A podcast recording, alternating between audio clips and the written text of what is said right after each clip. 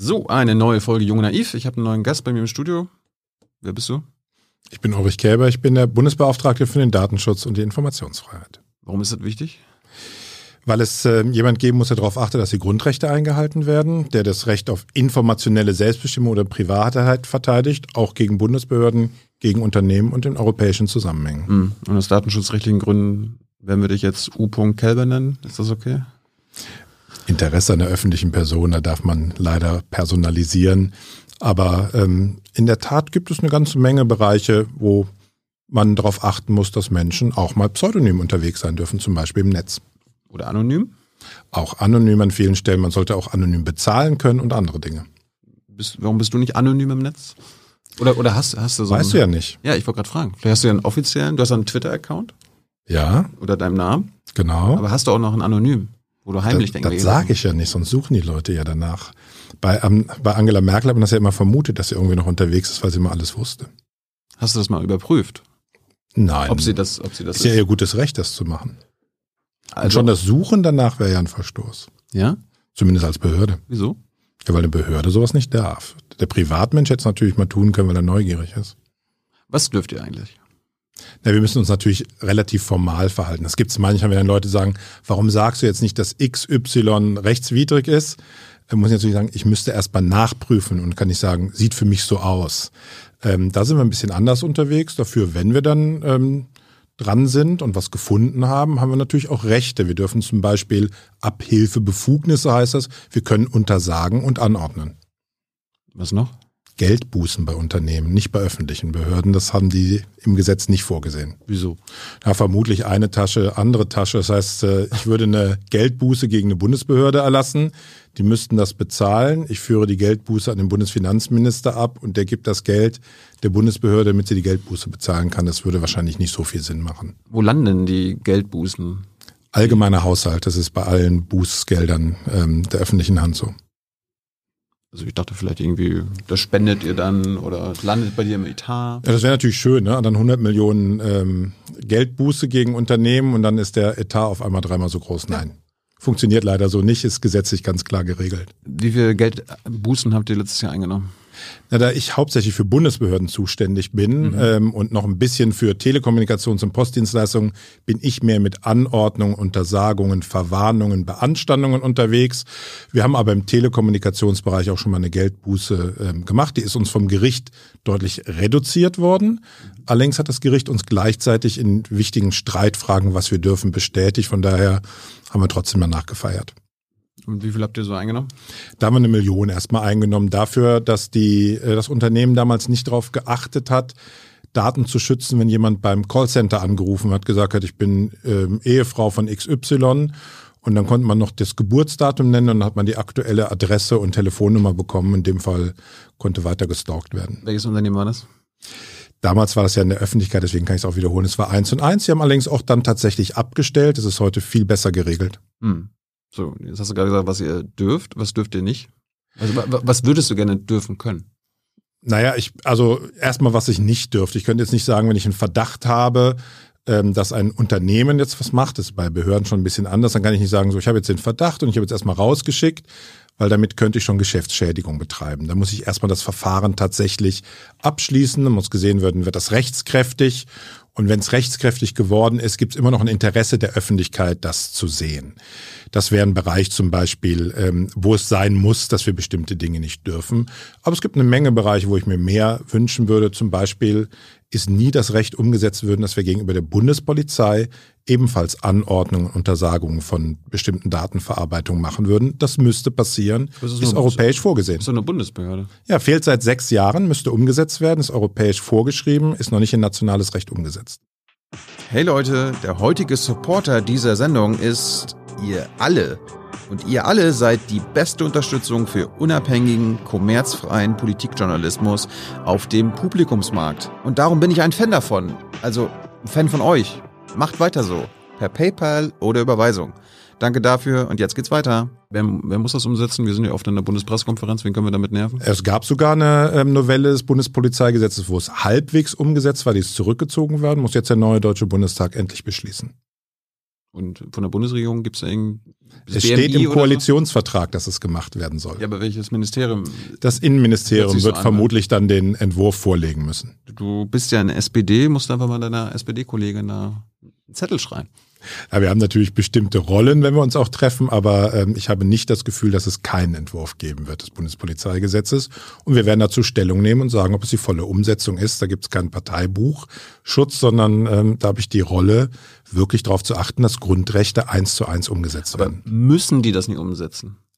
Warum, es, warum, ja, Sie könnten jederzeit damit rechnen, dass die Europäische Kommission auch ein Vertragsverletzungsverfahren einleitet, wenn so etwas nicht umgesetzt wird. Ich frage mich ja, wenn du das dann prüfst und dann vielleicht feststellst, es wurde jetzt aber nicht vollständig umgesetzt, so wie es sein soll.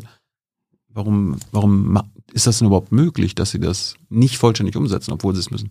Ja, man könnte natürlich so einer Behörde wie meine auch noch eine Möglichkeit einräumen, dass wir unmittelbar vor Gerichten auch Gesetze oder nicht erfolgte Gesetze überprüfen lassen können. Das könnte auch einiges beschleunigen. Ist jetzt nicht vorgesehen, von daher könnten Dritte klagen. Ähm, ich selber kann es halt nur veröffentlichen und Druck machen, indem ich es zum Beispiel benenne auf einer Pressekonferenz, im Tätigkeitsbericht oder im Schreiben direkt an Abgeordnete.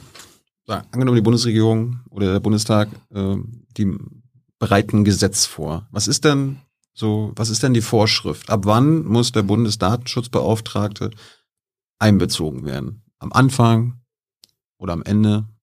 Also wenn der Bundestag es selber vorbereiten würde, aus der Mitte des Parlaments, wie es immer heißt, gibt es keinerlei Vorschriften, da sind Abgeordnete völlig frei. Mhm. Die Bundesregierung hat eine interne Regelung auch, neben dem Bundesdatenschutzgesetz, in dem ja meine Aufgaben drinnen stehen, das steht frühzeitige Beteiligung. Und frühzeitige Beteiligung heißt natürlich lange bevor Verbände oder Bundesländer beteiligt werden. Und sinnvoll wäre es ganz zu Beginn bei den ersten Überlegungen, weil wir mit unserer Expertise sagen könnten, da ist es gefährlich, das müsstet ihr so rum machen. Denkt an die Erfahrung vom letzten Mal. Damit würde man sich auch Irrwege und Sackgassen ersparen und damit Zeit und Geld. Es wäre jetzt aber was Neues wenn, wenn das am Anfang immer passiert. Weil was ich so mitbekomme von dir und in der Öffentlichkeit ist ja eher, dass ihr entweder gar nicht einbezogen werdet oder am Ende. Gar nicht trauen sich Gott sei Dank die wenigsten, weil das wirklich ganz schlechte äh, Presse ergeben hat für die Leute. Das mit dem Spät machen einige. Es gibt auch welche, die es wirklich vorbildlich machen.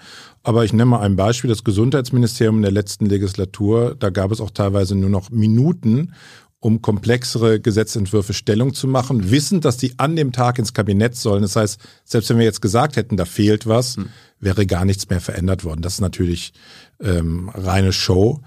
Und teilweise kamen auch richtig schlechte Gesetze raus, die sogar nachgebessert werden mussten, weil sie noch nicht mal technisch funktioniert haben. Aber warum, warum dürfen die das machen? Wenn die dich doch einbeziehen müssen? Naja, ist erstmal eine interne Regelung, wann man was einbezieht. Ähm, es gibt jetzt keinen Richter, ähm, der das Ganze entscheidet, aber man muss halt Druck machen und das auch deutlich machen. Und ich freue mich, dass es auch im ähm, entsprechenden Koalitionsvertrag steht, wir wollen das anders machen. Darauf dränge ich natürlich jetzt auch, dass das nicht nur Worte bleiben, sondern in der Praxis auch so passiert. Und werde auch laut geben, wenn die neue Regierung es genauso falsch macht wie die alte. Du bist ja, du bist ja Politiker, du weißt ganz genau, wenn im Koalitionsvertrag drin steht, wir wollen, ist das was anderes als wir werden. Ja, ich habe auch schon Koalitionsverträge verhandelt und dann versucht, das zu erfüllen, was drinnen steht. Also ich nehme erstmal gute äh, Vorhaben wahr, aber ich werde mich dann auch zu Wort melden, wenn sie nicht erfüllt werden. Hm. So, jetzt äh, bei dem Beispiel von Spahns Gesundheitsministerium, hast du denn irgendwie, kannst du denn irgendwie Sanktionen beschließen? Kannst du das irgendwie beanstanden, äh, wenn da so ein, so ein Gesetzesentwurf so spät vorgelegt wird? Nein, das nicht. Ich, da kann ich mich tatsächlich nur zu Wort melden und sagen, hier, schadet ähm, der Sache, ist in der Gefahr, dass vielleicht am Ende sogar viel Zeit verloren geht, weil wenn meine Vorschläge nicht umgesetzt werden und ich zum Beispiel vorher sage, oh, pass auf, das ist sogar verfassungswidrig, was du tust, dann kann ja passieren, man startet, dann gibt es eine Klage von Leuten, nach zwei Jahren entscheidet das Verfassungsgericht und dann sind die drei Jahre verloren, weil die alles anhalten. Ja.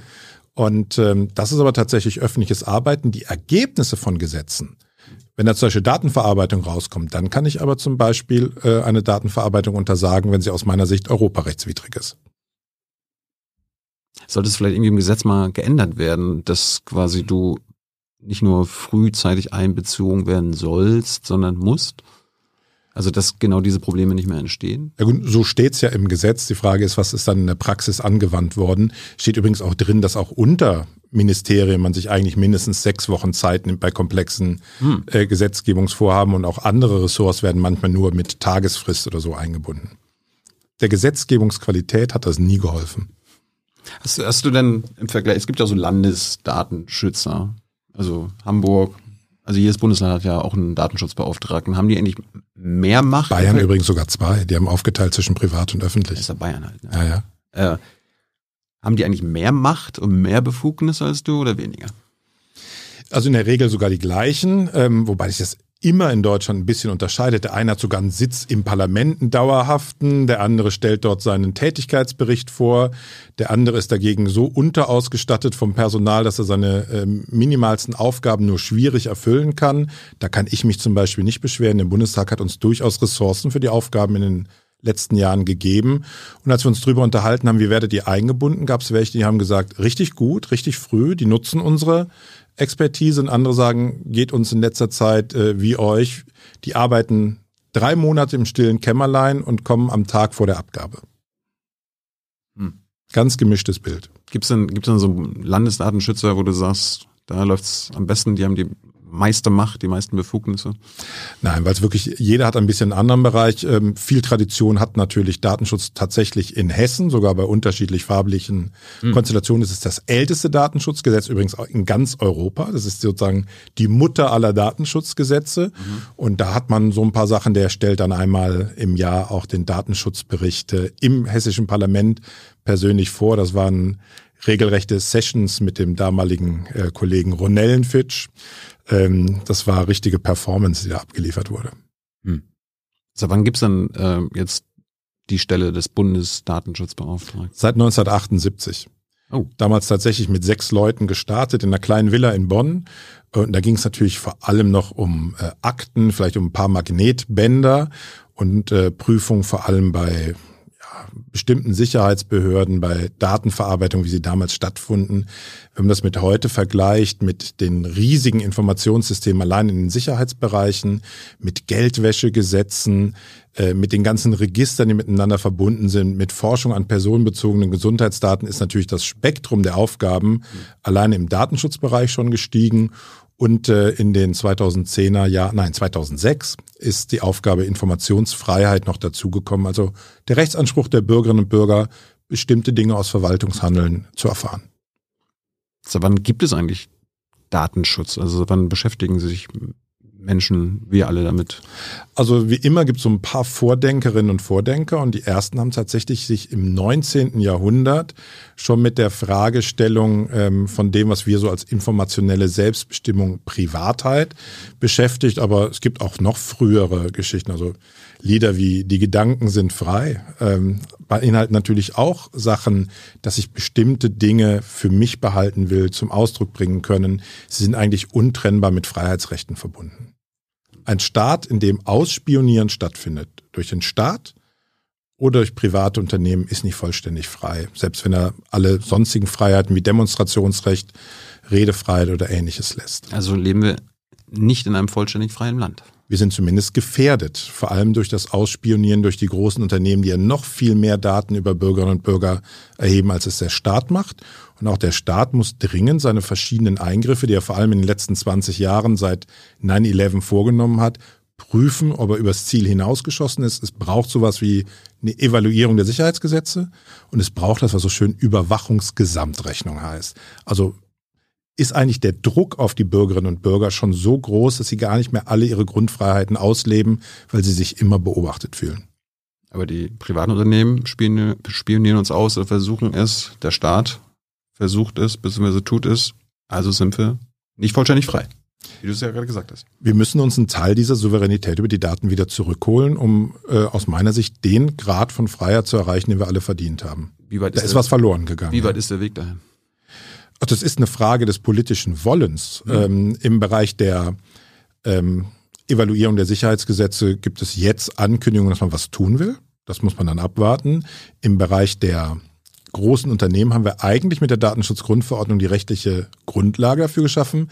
Wir müssen es jetzt durchsetzen und wir dürfen nicht als Gesellschaft dann so einen Druck erliegen wie jetzt zum Beispiel, naja, wir wollen doch mit den Amerikanern schnellen Datenaustausch haben. Von daher dürfen deren Sicherheitsbehörden wieder auf die Daten von Facebook, Microsoft und ähnliches zugreifen können, ist uns eigentlich egal. Das dürfen wir nicht mitmachen. Wir müssen unsere Werte auch durchsetzen. Hm. Falls ihr Fragen an Ulrich Kelber habt, her damit. Hans ist wieder da. stellt sie dann am Ende. Ähm, kommen wir mal kurz zu dir. Wolltest du schon immer Datenschützer werden?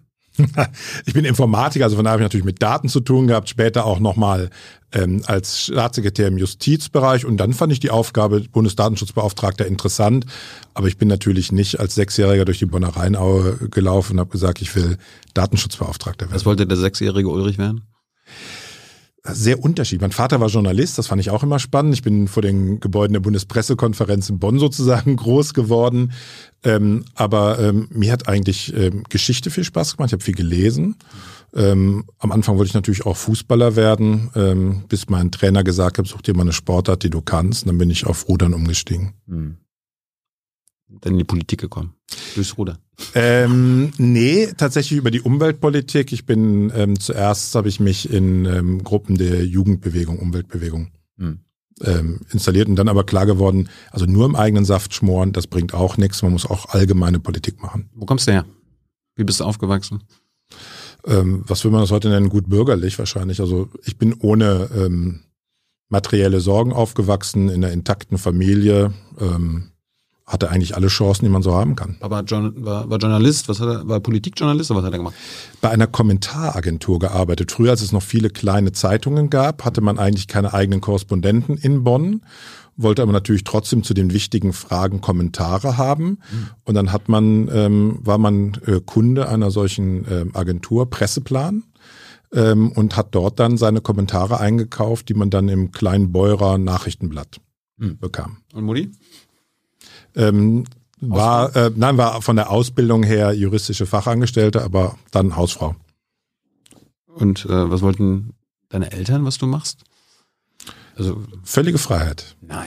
Also ich hab, bin tatsächlich. Ulrich, mach was du willst. Ja. Jetzt muss ich aufpassen, aber meine Kinder sage ich auch immer, die haben gesagt, solange deine Schulnoten passen, bist du ziemlich frei in der Gestaltung, was du machst, auch wie viel Zeit du da ähm, für aufbringst, wie viel du lernst, was du sonst in deiner Freizeit machst. Also wie gesagt, alle Was Möglichkeiten geschaffen, alle Freiheiten gegeben. Das heißt, du warst ein guter Schüler. Ja. Warum? Ist mir zugeflogen. Ich musste es einmal mir anhören und wusste es. Nein. Doch, das ist Glück. Wie, ne? wie, wie macht man das? Man ist super cool. Nein, ich keine Ahnung. Es war einfach so und ich habe es äh, mit so ein Riesengehirn oder ich habe es mit Dank entgegengenommen. Hm. Gute Sachen, die einem passieren, sollte man gar nicht hinterfragen, oder? Ja, es geht ja darum, dass uns viele junge Leute jetzt zugucken und sich vielleicht fragen, wie einem das zufliegen kann. Es kann allerdings dann auch natürlich eine Bürde sein. Ne? Man, hat, man läuft locker durch die Schule, äh, findet Mathe läuft einem zu, dann beginnt man Mathematik zu studieren und sitzt in der ersten Vorlesung und sagt, wo bin ich hier gelandet? Hm. Ähm, und dann muss man sich auf einmal beginnen, auf den Hosenboden zu setzen, hat das vorher nicht trainiert. Das ist dann wiederum auch eine harte Schule fürs Leben. Erinnerst du dich noch, wann du so politisch mal aktiv wurdest in deiner Jugend? Ich meine, du hast 87 Abi gemacht, das heißt so NATO-Doppelbeschluss war ja so 82, da sind ja viele junge Leute auf die Straße gegangen. Erinnerst du dich noch? Ja, also ich war sowohl ähm, bei den äh, Demos, die in der Boiler Rheinaue dann waren, es gab ja nicht nur die in der Hofgarten, sondern im Folgejahr waren sie in der Boiler Rheinaue, ähm, direkt neben unserem äh, Haus und natürlich war Politik immer Thema äh, am Abendessentisch, wenn man ähm, politischen Journalisten als Vater hat. Man musste sich auch durchsetzen, um mal zu Wort zu kommen. Gegen eine ältere Schwester und gegen Journalisten. Hm. Und du kommst auch aus Bonn, oder was? Ja. Hm. Gebürtiger Franke, aber in Bonn aufgewachsen. Wie kommt das? Ähm, als Journalist nach Bonn gegangen mit der Familie. Hm. So, und dann hast du, dann hast du Abi gemacht, bist du zur Bundeswehr? Ich war bei der Bundeswehr, genau. Und ähm, in Essen, Ruhrlandkaserne gibt's gar nicht mehr. Luftwaffeninfanterie. Warum hast du das gemacht? Warum hast du nicht Kriegsdienst verweigert oder so? Ich fand es wichtig, gegen eine aggressive Ideologie ein Land auch verteidigen zu können. Und hat Spaß gemacht? Wie, wie, lange war das damals? 15 Monate? Zwei Jahre? Ah, ein bisschen komplizierter. Also es sind 15 Monate. Ich bin nach ähm, sieben Wochen ausgemustert worden. Aha. Nach drei Monaten hat man erkannt, dass es eine fehlerhafte Ausmusterung war, dass ich gar nicht untauglich war. Hat mich wieder eingemustert, hat mich dann aber nicht mehr gezogen. Weil ich ja schon im Studium begonnen hatte. Äh, vor allem hat man dann auf 18 Monate verlängert und das wäre ein Rechtsstreit geworden. Warum, warum? Mir zwei Jahre statt einem Jahr zu klauen, das hätte ich nicht lustig gefunden. Warum haben sie dich denn ausgemustert? Weil ich angeblich einen nicht korrigierbaren Sehfehler hatte. Den du dann. Drei Tage übrigens, nachdem ich alle Schießprüfungen erfüllt hatte. Aber lassen wir es mal. Ah. Ja. War eine äh, total interessante Geschichte. Ich habe dann halt ein Jahr früher begonnen, Informatik zu stehen, als ich eigentlich geplant hatte. Ja. Und erfolgreich durchgezogen. Denke ich schon. Was war die Diplomarbeit? Was war die, was das die, Thema? Die reflektive Koordination zweier Roboterarme in einem gemeinsamen Arbeitsbereich. Warum ist das relevant oder war das relevant? Ja, weil es damals ähm, noch ein bisschen schwieriger war. Außerdem waren meine Roboterarme nicht äh, fest programmiert, sondern haben gelernt aus Erfahrungen. Ich äh, hatte das Glück in einer KI-mäßig, ne? Ja, genau. Ich hatte das Glück in einer Arbeitsgruppe zu landen, die mit den Methoden, die heute die KI ausmachen, neuronale Netze und anderes, schon damals gearbeitet hat, als der Mainstream im KI-Bereich noch völlig anders unterwegs war. Denke ich heute noch dankbar an meine Chefs von damals zurück. Diplom war dann in den 90ern, Anfang der 90er wahrscheinlich, ne? Ja, ich war 91 eigentlich mit, den, äh, mit der Uni fertig, aber hatte ja eine bezahlte Diplomarbeit. Also ich habe erst 1993 dann die Diplomarbeit abgegeben mhm. und war dann noch drei Jahre als wissenschaftlicher Mitarbeiter am GMD, Gesellschaft für Mathematik und Datenverarbeitung, heute Teil von Fraunhofer. Mhm. Wie hast du dein Studium finanziert? Ähm, mit einem Stipendium. Von? Und Eltern. Von also ich musste nicht. Äh, Friedrich-Ebert-Stiftung in dem Fall. Die SPD-Stiftung. Genau. Ah, ja.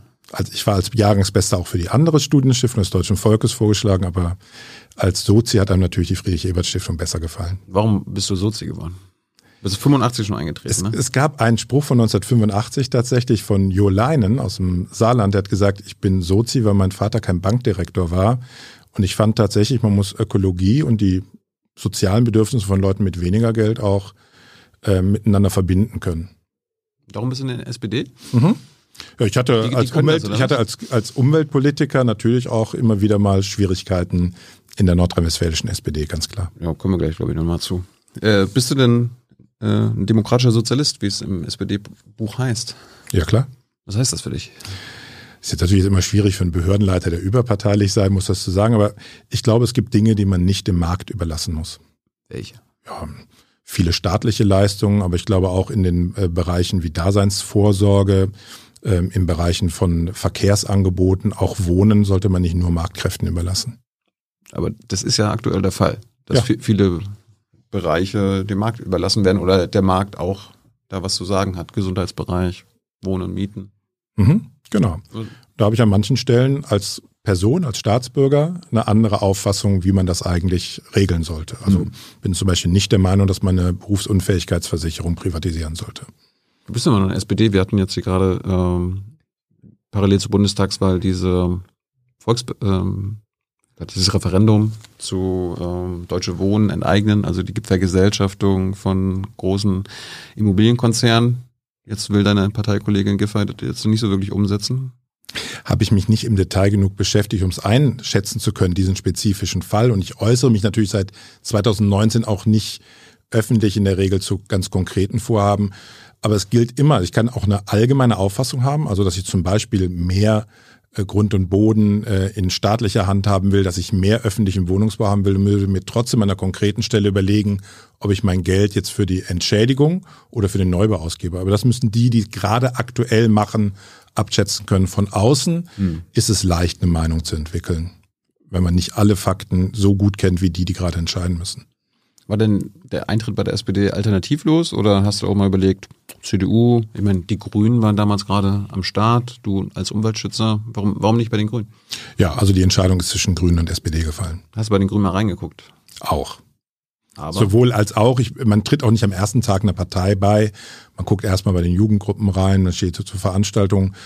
Ähm, ich Aber habe für mich warum, war da, warum bist du aber nicht bei den Grünen gelandet? ja, für mich war damals ähm, eher tatsächlich ähm, der soziale Aspekt fand ich bei der SPD für mich persönlich überzeugender. Hm. Ich habe ein paar Jahre später festgestellt, dass mein Vater auch mal in der SPD war, hat er mir nie verraten. Als er Journalist wurde, ist er ausgetreten. Ja, aus Datenschutzgründen konnte er das wahrscheinlich nicht verraten. Ich weiß nicht, warum das nicht Thema war. War erst 20 Jahre später. Ich glaube, ich war schon Abgeordneter, als er mir das zum ersten Mal erzählt hat. Hm. Was hast du in den, neun- du warst ja erst 2000 an dem Bundestag. Was hast du in den 90ern gemacht nach dem Diplom? Ja, gearbeitet, also für, äh, Für wen, Erwerbsarbeit an der Stelle. Ich war Berater für Wissensmanagement in einer IT-Firma. Was macht man da so? Ähm, sowohl die IT-seitige, aber auch ein bisschen die äh, Überlegung, wie organisiert man eigentlich das Wissen äh, in einer Firma gehalten wird, ähm, dokumentiert wird, was ist mit expliziten Wissen, also Dinge, die man aufschreiben kann, was ist aber auch mit impliziten Wissen, wer weiß was, wer hat mal wo gearbeitet, ähm, haben wir in dem Bereich damals auch äh, unterstützende äh, Software entwickelt und mein Teil der Aufgabe war das dann auch in äh, Projekten mit einzubringen. Das war der einzige Job, den du hattest? Naja, zwischen 19, also 93 bis 96 wissenschaftlicher Mitarbeiter, 96 bis 2000 dann dort mhm. und dann im Deutschen Bundestag. Ich bin ja nun kein Jobhopper, der jedes Jahr was anderes macht. Mhm. Wie bist du im Bundestag gelandet? Was Nachrücker, ne? Indem ich kandidiert habe? Nein, das ist jetzt zu kurz, ne? Also ich habe 1995 für den Landtag kandidiert tatsächlich in Bonn. Ich war Mitglied im Stadtrat und wurde dann vorgeschlagen. Mhm. Mir haben dann leider 300 Stimmen gefehlt, den Wahlkreis zum ersten Mal von der CDU zur SPD zu drehen.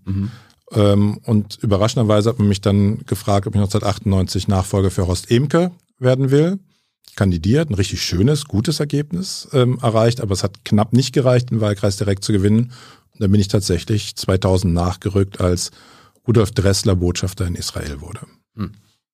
Und aus, also rausgegangen ist aus dem Bundestag, um das anderen nochmal zu erläutern. Und dann kommt ja jemand von der Landesliste nach. Wie alt warst du da? 32. Warst du zu jung dafür? Nee, ich hatte ja auch schon ein bisschen Berufserfahrung. Ich habe mich ready gefühlt. Was war, was war der erste Eindruck äh, im Bundestag? Was das überwältigt einen natürlich. Da war Berlin schon, ne? Ja, ja, der war schon in Berlin. Ich bin ein Jahr nach dem Umzug nach Berlin äh, nachgerückt. Ähm, am ersten Tag hatte ich direkt Arbeitsgruppe Umwelt. Ähm, das war natürlich auch mal spannend, so kennenzulernen, wie den anderen, den einen oder anderen kannte ich mal aus Zusammenhängen. Ähm, Jusos ähm, an der Stelle ähm, und dann natürlich habe ich versucht, möglichst schnell meine erste Rede im äh, Plenum zu machen, um nicht immer nervös dazusitzen, sondern das einmal hinter mich zu bringen. Hat man im Umweltausschuss damals schon was vom Klimawandel gehört? Ja, das war ja auch mein Schwerpunktbereich im ähm, in der Umweltarbeitsgruppe. Also seit den 1980ern äh, habe ich mich mit dem Thema Klimawandel beschäftigt. Ich durfte dann, meine beiden ersten Aufgaben war mit Umsetzung des Erneuerbaren Energiengesetzes, das ja mhm. Hermann Scheer und andere entwickelt hatten. Und ich war der Berichterstatter für das Atomausstiegsgesetz. Ich meine, du bist jetzt Datenschützer, aber vielleicht kannst du es trotzdem ein bisschen erklären. Wie schafft man das in der deutschen Politik von, vom Klimawandel und den gravierenden Auswirkungen seit 40 Jahren zu wissen und trotzdem nicht das Notwendige zu tun? Du bist Politiker. Ja, ja. Erzähl uns das. Es gibt natürlich Leute mit unterschiedlichen Interessen. Es gab viele, die geleugnet haben, ähm, dass es diese Zusammenhänge gibt, auch noch bis tief in die 90er und auch in die 2000er Jahre rein. Ich habe eine interessante Sammlung auch noch von ähm, Artikeln aus äh, federführenden äh, Medien, die solche Artikel noch veröffentlicht haben in den 90ern. Die Welt hatte eine Rückseite, der Meeresspiegel könne gar nicht steigen, wenn die Eisberge schmelzen, sei das ja nur das gleiche Niveau wie vorher. Also das so. hat es auch gegeben. Und es gab natürlich Interessen ähm, auch in der fossilen äh, Wirtschaft von Industrie, die Angst hatte, wenn man auf Erneuerbare umsteigt, kostet das ganz spezifische Arbeitsplätze. Und dagegen musste man als derjenige, der sich für Erneuerbare, für Klimaschutz eingesetzt hat, ankämpfen. So wie ich heute mit Datenschutz gegen Leute, die vor allem äh, Sicherheitspolitik machen wollen oder Leute, die sagen, wir brauchen äh, Innovation und Gegenhalten gegen Amerikaner. Das ist immer ein Ausgleich von Interessen und man muss sich durchsetzen und Stück für Stück ähm, für seinen Bereich Terrain gewinnen. Aber es ist halt immer krass, dass diese, bei diesen Interessen auch mal Rücksicht genommen wird, obwohl quasi jetzt beim Klimaschutz alles quasi dem Klimaschutz doch untergeordnet werden müsste, oder? Ja, aber nicht mal Beispiel. 2000, das Erneuerbare Energiegesetz. Wenn wir damals gesagt hätten, als außer von äh, Wasserkraft die Erneuerbaren bei 0,2 oder 0,1 Prozent lagen, gescheiterte Großprojekte wie Grovian und sowas, ne, bei große Windenergieanlage, wenn wir gesagt hätten, in 20 Jahren haben wir die Hälfte der Stromerzeugung in Deutschland aus erneuerbaren Energien, hätten alle gesagt, ihr seid Träumer. Und man hätte es mit weniger Handbremse, könnte man schon weiter sein. Also von daher haben wir schon Dinge in Bewegung gesetzt vor über 20 Jahren, die heute ihre positive Wirkung zeigen. Aber nicht und genug, jetzt oder? die Chance geben, es ganz zu machen. Aber nicht genug, Ulrich. Nee, aber wir können innerhalb der nächsten zehn Jahre, könnte man in dem Bereich auch auf 100 gehen. Hoffen wir es mal. Ähm, du bist besonders äh, als äh, Bundestagsabgeordnete gewesen, weil du bist, das einmalig in der deutschen republikanischen Geschichte. Äh, nie wurde jemand in seinem Wahlkreis so oft direkt gewählt, obwohl die Zweitstimmen bei der CDU immer äh, mehrheitlich waren. Wie hast du das geschafft? Da müssen wir natürlich die Bonnerinnen und Bonner fragen. Ich habe vor allem versucht, natürlich Werbung dafür zu machen, dass die Erststimme auch eine Personenstimme ist. Man muss nicht mit der Erststimme die gleiche Person wählen wie die Partei, sondern die aussuchen, von der man glaubt, die vertritt am besten den Wahlkreis. Ja. Und ganz klar habe ich natürlich versucht, vor allem bei Grünen Wählerinnen und Grünen Wählern zu sagen, die Entscheidung fällt zwischen dem CDU und dem SPD-Kandidaten. Hm. Und du entscheidest mit deiner Erststimme äh, strategisch, wer die Stadt vertritt. Und die Grünwählerinnen und Grünwähler in Bonn haben unglaublich strategisch gewählt und haben zu über der Hälfte ihre Stimmen gesplittet. Und das hat dann gereicht, um die CDU zu überholen. Wolltest du nie mehr werden als Abgeordneter? Jetzt gut, du bist jetzt Beauftragter für den Datenschutz, aber Staatssekretär war es auch noch, ne? Ja, ähm, Abgeordneter war erstmal für seine Zeit ein Traumberuf. Ich habe fast 20 Jahre lang mit äh, unglaublicher Liebe gemacht. Man jeden Tag, nein, jeden Tag neue Aufgaben. Nie langweilig. Man weiß nie, was der Tag bringt. Man lernt viele Leute kennen, man muss sich mit unglaublich vielen Themen beschäftigen. Ähm, aber es ist eben auch ein Job, äh, wenn man ihn ordentlich machen will, das sind schon zwölf oder 14 Stunden Tage. Und äh, für mich war klar, dass ich 2021 nicht wieder kandidiert hätte. Das habe ich mit der Familie ausgemacht. Von daher war natürlich dann das Angebot, äh, Bundesbeauftragte zu werden, ein tolles Angebot, das ich gerne angenommen habe. Weil der Bundesdatenschutzbeauftragte in Bonn sitzt und du so, oh, das ist ja hier zu Hause, nehme ich gerne an. Das ist ein schöner Seiteneffekt, nicht mehr 600 Kilometer, sondern 6 Kilometer äh, Dienstweg zu haben, das mit dem Fahrrad machen zu können. Aber es passte natürlich. Ich habe als Staatssekretär im Justizministerium ja auch den Bereich Digitalpolitik gemacht, habe damals mitbegleitet die Arbeiten rund um die Europäische Datenschutzgrundverordnung. Also das Thema lag mir natürlich. Mhm. Und ich habe ja zu den ganz frühen Abgeordneten gehört, die auch vielleicht ein bisschen Digitalahnung hatten als Informatiker. Als ich angefangen habe, waren wir ja vielleicht eine Handvoll. Mit den ganzen Jungen, die jetzt drin sind, hat äh, der Bundestag eine Menge Menschen, die auch Digitales verstehen. Das war damals noch anders. Hast du äh, bei den bei den Agenda-Sachen, da hast, hast du überall mitgestimmt für Hartz IV und so? Erinnerst du dich noch? Ja, ähm, nein, ich habe bei den ähm, Sachen mitgestimmt. Ähm, es gab Dinge, die man ähm, richtig fand. Es gab Dinge, wo man gesagt hat, ist, im Gesamtpaket stimme ich mit, weil es ein Gesamtpaket ist. Und es gibt Dinge, wo ich im Nachhinein weiß, ähm, hätte ich damals anders stimmen müssen, andere, die ich nach wie vor für richtig halte. Also ich nehme ein Beispiel. Mhm.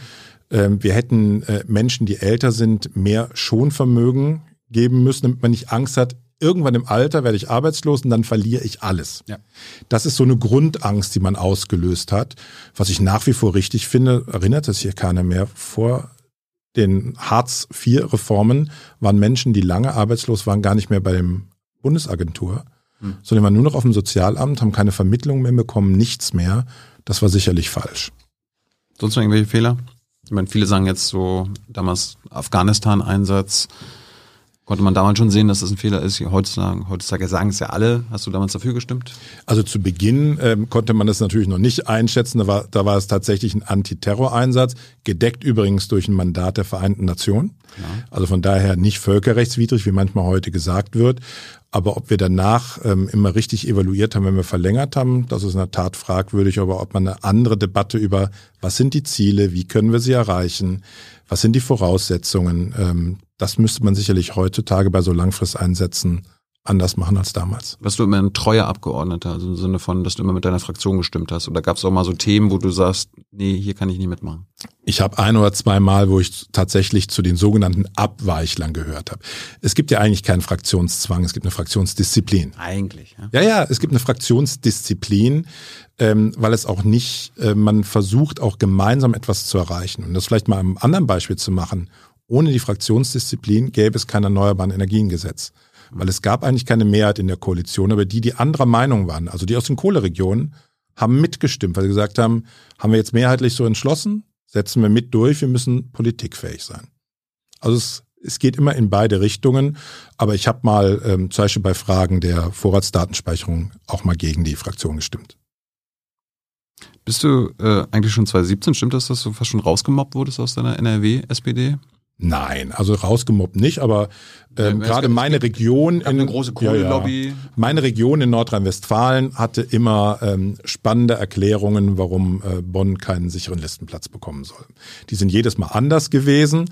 Ähm, und es fiel ihnen natürlich leicht, das in NRW ähm, auch durchzusetzen. Man sagte, der unterstützt ja nicht unsere Mehrheitslinie in der Energiepolitik, aber in Wirklichkeit war es vor allem Machtpolitik, um für andere Leute sichere Listenplätze zu kriegen. Achso, war vorgeschoben. Ja, das sind auch Seilschaften, die sich gegenseitig dann versorgt haben mit sicheren Listenplätzen. Ich hatte so gelesen, du warst so ein Kohlekraftgegner. Genau. Und die SPD in NRW ist so. Vor, vor allem Energie, erneuerbaren Energienbefürworter. Und dann braucht so. man die Kohle halt nicht mehr. Oder so. Und deine SPD in NRW ist halt jetzt nicht so der größte Fan von erneuerbaren Energien. Und dann wollten sie Hat sich Gott sei Dank deutlich verbessert, aber, ähm, bisschen, ja. aber nein, meine Linie war das damals noch nicht. Also meiner Linie zu folgen, war damals noch keine Mehrheit. Dann hast du es eigentlich nur noch im Bundestag geschafft, weil du direkt gewählt wurdest. Ja, und dann habe ich gesagt, ich lasse mich jetzt auch nicht irgendwo auf Listenplatz 50 nochmal pro forma. Dann gehe ich raus, wenn ich eine einfache Erklärung habe. Wer will, dass ich die Politik weitermache, muss mich direkt wählen. Das haben die Bonnerinnen und Bonner gemacht.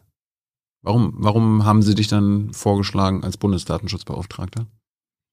Äh, Andrea Nahles ähm, hat ja den Vorschlag damals gemacht ähm, und ähm, ich hoffe, dass sie überzeugt war, das kann er. Ähm, zu dem Zeitpunkt hatte die SPD vergleichsweise wenig Ressorts, die Digitalkompetenzen hatten. Es lag alles fast beim anderen Koalitionspartner. Und so hat man wahrscheinlich geschaut, wer kann Digitales, in welchem Bereich müssen wir auch Digitalpolitik machen. Und der Bundesdatenschutzbeauftragte ist eine Digitalbehörde. Darf man gar nicht anders sehen. Also die SPD-Vorsitzende schlägt den Datenschutzbeauftragten vor. Nein, aber nach dem Gesetz schlägt die Bundesregierung den vor, also dem am Ende eine Kabinettssitzung und gewählt durch den Deutschen Bundestag.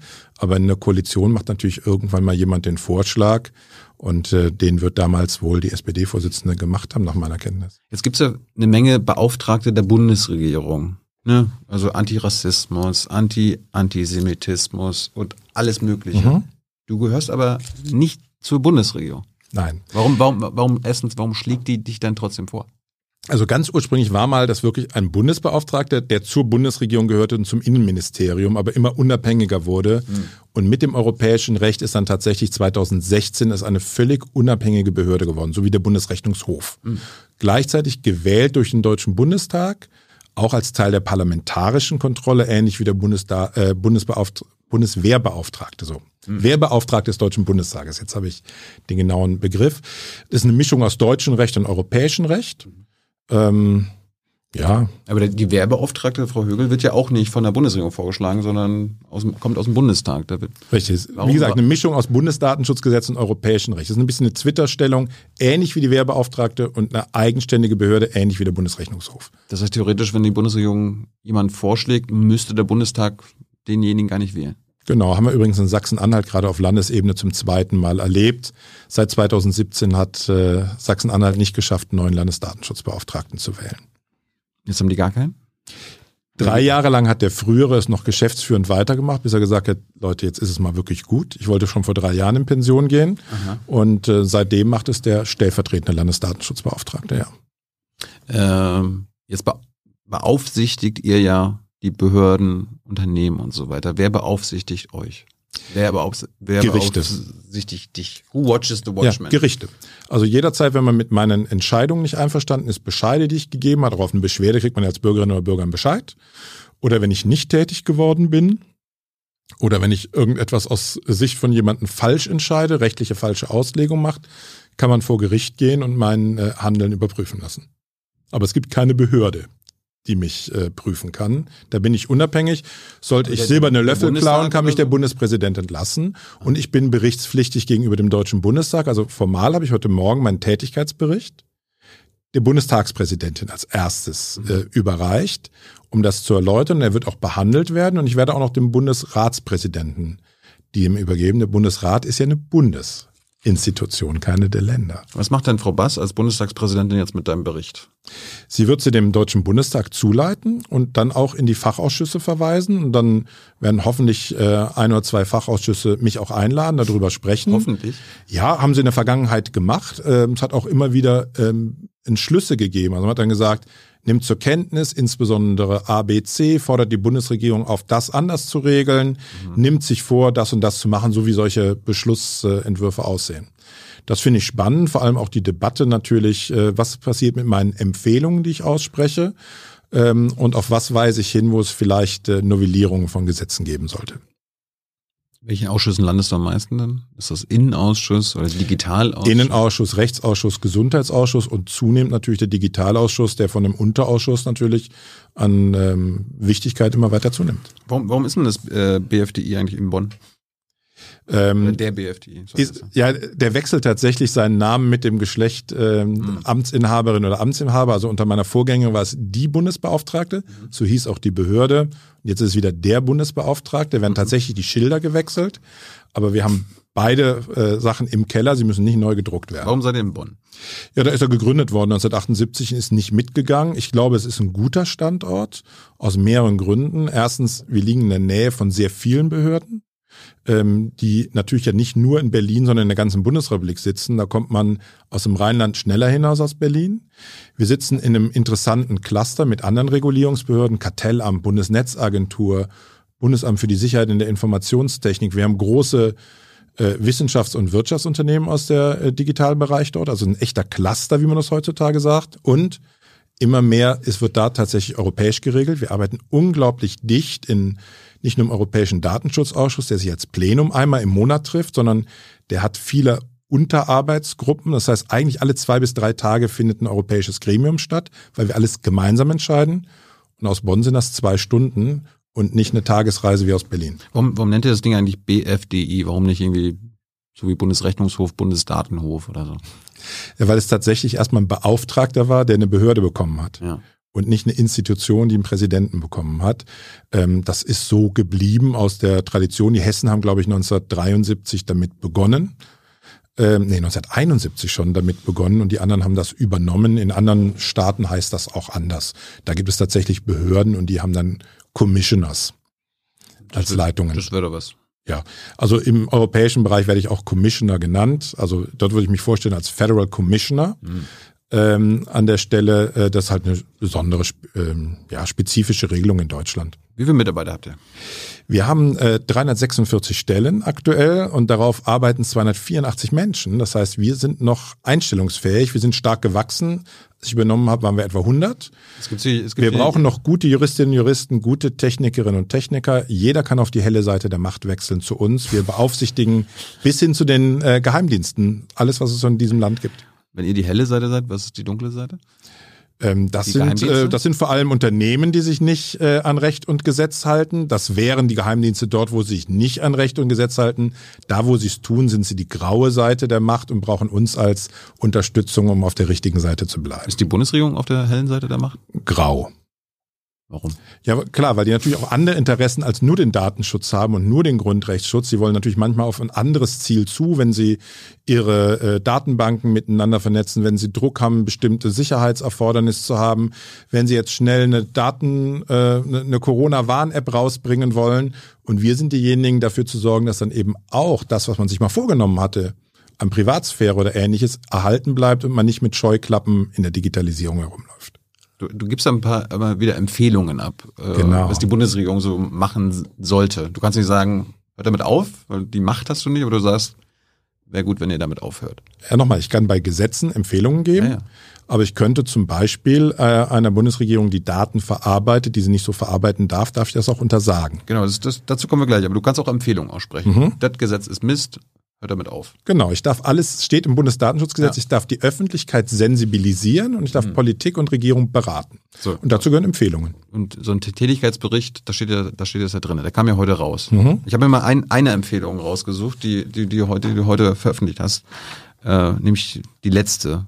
Zitat, ich empfehle dem Gesetzgeber weiterhin angesichts des festgestellten geringen Nutzwertes von Antiterrordatei und Rechtsextremismusdatei diese abzuschaffen. Ja. Willst du, willst du nichts gegen unseren Rechtsextremismus und die, den Antiterrorismus tun? Ähm, warum, warum willst du das abschaffen?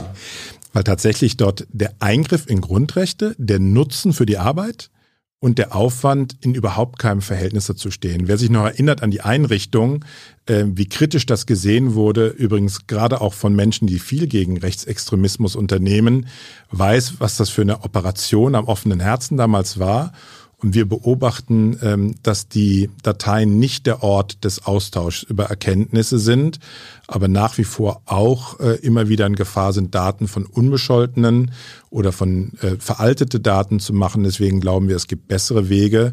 Und dann sollte man aber auch die ATD und die RED, wie sie bei uns in der Abkürzung dann heißen, dann auch wirklich abschaffen und die anderen Wege transparent mit einer Rechtsgrundlage versehen. Aber jetzt erklär mal, warum die Antiterror-Datei in Deutschland abgeschafft werden soll. Wie, mhm. wie, land, wie landet man darauf? Also unter uns, ohne irgendjemand in die Pfanne zu hauen, viele von denen, die damit arbeiten, sagen uns, ihr habt recht. Ähm, und ich hoffe, dass vielleicht eine neue Regierung nicht mehr in demselben Druck steht wie die alte, die sie gemacht hat und sagt, stimmt, mit den Ressourcen könnten wir anders besser Aber arbeiten. Es muss doch irgendwie Nein, das ist ja nicht einz der einzige Ort, wo über Rechtsextremismus oder über ja, ja. Antiterror, sondern es gibt Austausch zwischen Landesbehörden und Bundesbehörden. Da werden die eigentlichen Daten ausgetauscht und nicht indem der eine es einstellt in die Datei und der andere es dort ausliest. Bleiben wir bei der Antiterror-Datei. Wozu ist die da? Zum Austausch von Erkenntnissen. Wer, wer, wer tauscht sich da aus? Behörden von Bundes- und Landesebene. Wir sind ja föderal aufgestellt in Gut. Deutschland. Und das, in dieser Antiterror-Datei stehen Namen drinne. Zum Beispiel. Thilo Jung und Ulrich Kelber.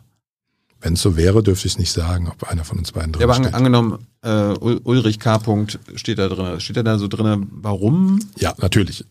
Es muss einen Grund geben, warum äh, jemand dort eingespeichert wird. Und kann Ulrich K das herausfinden, dass du in dieser Datei steckst? Nein, das ist einer der Gründe, warum es einen Bundesdatenschutzbeauftragten gibt, gerade im Sicherheitsbereich. Man, normalerweise darf man ja erfahren, was in der Datei über einen steht. Also mhm. ich könnte ans Einwohnermeldeamt gehen und sagen, nach Artikel 15 Datenschutzgrundverordnung, was habt ihr über mich an Daten? Kann ich auch bei Unternehmen machen und dann müssen die mir das sagen. Wenn wir das erlauben würden in Sicherheitsbehörden, wäre natürlich die Sicherheitspolitik kaputt. Wieso? Ähm, ja, weil das natürlich gerade helfen würde, Leuten, die wirklich schlimme Sachen machen, darauf zu achten, wie sie es machen, ob sie es machen, wer vielleicht aus einer Truppe schon verbrannt ist und dann jemand anderen dorthin schieben. Also ist relativ offensichtlich. Aber damit man prüfen kann, ob zum Beispiel berechtigt Daten, dann kann man sich auch beschweren und wir dürfen zum Beispiel in solche Dateien reinschauen, prüfen, existiert eine Grundlage dafür, dass etwas gespeichert ist, Darf es noch gespeichert sein oder muss es nicht schon gelöscht werden, weil solche Erkenntnisse veraltet sind und es keine äh, Negativprognose mehr gibt? Also Ulrich K. kann sich an den Bundesdatenschutzbeauftragten wenden und ihn fragen, guck doch mal bitte, ob ich in der Antiterror-Datei drinstehe. Genau, ich würde dem Ulrich K. aber nicht antworten können, ob er drin gestanden hat oder nicht, mhm. aber ich würde bei einer der Kontrollen diesen Punkt überprüfen. Ja, und dann? Du kannst aber keine Auskunft geben. Genau, das ist eine, also die, das Verfassungsgericht hat gesagt, es ist eine Kompensationsfunktion. Der einzelne Bürger kann nicht reinschauen, also muss es eine unabhängige Institution geben, die nicht weisungsgebunden ist von der gleichen äh, Ebene Bundesregierung, die diese Sicherheitsbehörde betreibt, der das prüft und sozusagen Anwalt für die Bürgerinnen und Bürger ist an der Stelle. Und das sind wir. Und das hast du immer und immer wieder gemacht. Genau. Wie bist du jetzt auf, die, auf den Schluss gekommen, dass die Antiterror-Datei weg kann? Ja, weil wir die Nutzungszahlen kennen, weil wir die Zahl der Einspeicherungen kennen. Ähm, und ähm, das ist dann das Ergebnis, dass wir der Meinung sind, dass Aufwand und Ertrag nicht zusammenpassen und dass deswegen diese Datei, die ja einen Eingriff in Freiheitsrechte darstellt, besser gelöscht werden sollte. Dasselbe gilt für die Rechtsextremismusdatei. Genau. Gibt es auch eine Linksextremismusdatei? Oder so eine Is Islamismusdatei? Es gibt, es gibt natürlich äh, verschiedene Sachen für Gefährder. Ja. Ja, Gefährder ist auch mal so ein, so ein Begriff, ne?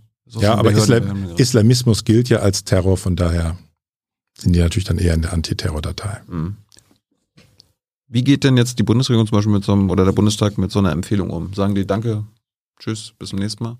Die Bundesregierung wird eine Erwiderung auf unseren Tätigkeitsberichten der Regel im Deutschen Bundestag zuleiten, mhm. ähm, wo sie ähm, auch an bestimmten Stellen sagen, ja, um XY werden wir uns bemühen, an anderen Stellen macht sie auch äh, unterschiedliche Rechtsauffassungen geltend. Das heißt jetzt. Und auf die Empfehlungen gehen sie in der Regel alle ein und sagen was dazu.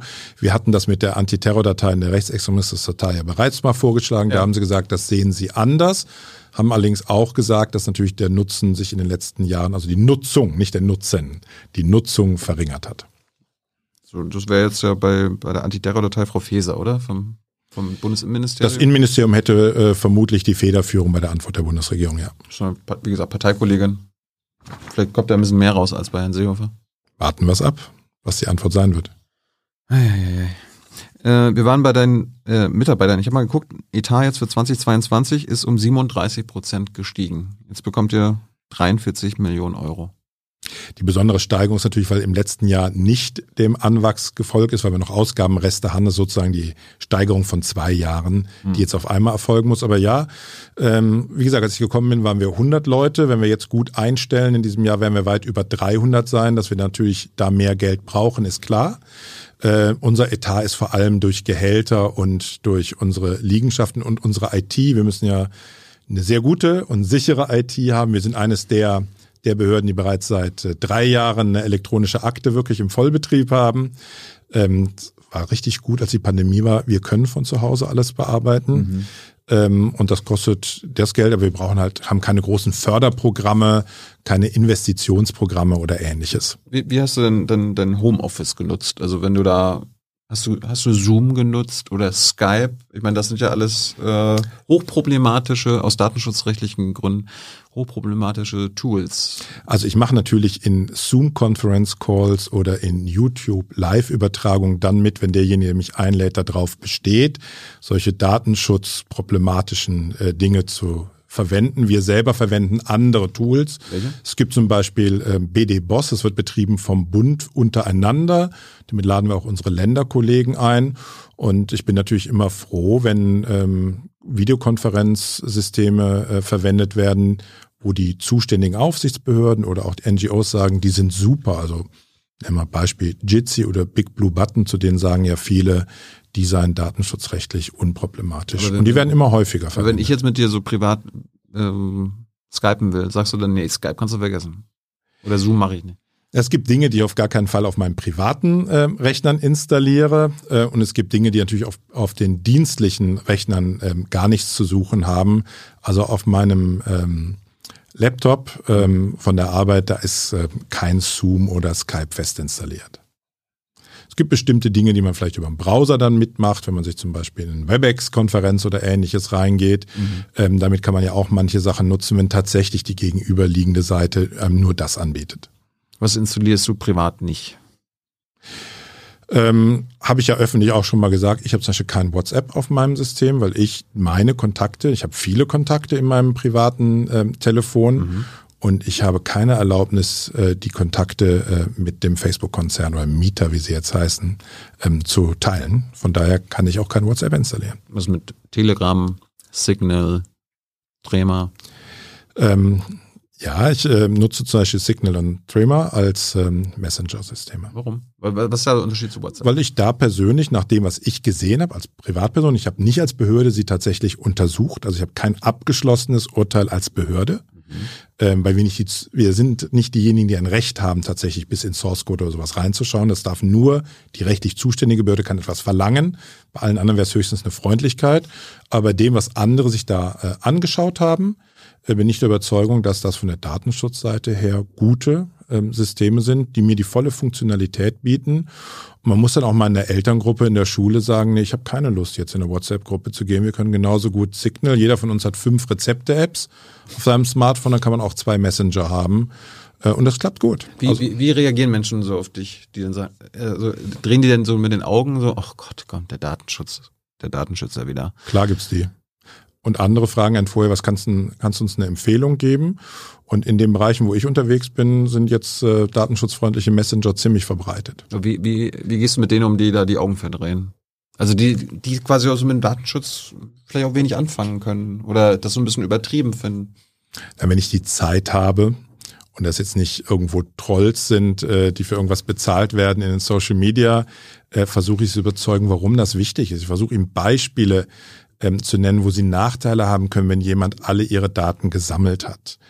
Ähm, dass sie nicht mehr auf gleicher Augenhöhe sind als Bürger und Bürger mit solchen Konzernen, die das zum Beispiel gesammelt haben. Dass mhm. es welche Probleme auftreten können, äh, wenn irgendjemand zum Beispiel mitfilmt, dass ich auf einer auf einer völlig legalen Demo unterwegs bin und das nachher vielleicht in irgendein Bewegungsprofil oder sowas äh, macht und ganz anders bewertet, als es von mir gedacht war, das versuche ich solchen Menschen zu erläutern und zu sagen, es geht ja alles anders. Mhm. Also es gibt diese Angebote ja, die eben nicht die Daten zu ähm, Profilen im Hintergrund verwenden und verkaufen. Was mit Telegram? Ähm, Telegram sehen viele Datenschützer ähm, eher problematisch, weil man eben nicht einschätzen kann. Aber die, die größte Problem ist halt tatsächlich, dass dort ähm, auch sehr viele äh, Menschen mit einer sehr negativen politischen Agenda unterwegs sind. Wie siehst du es?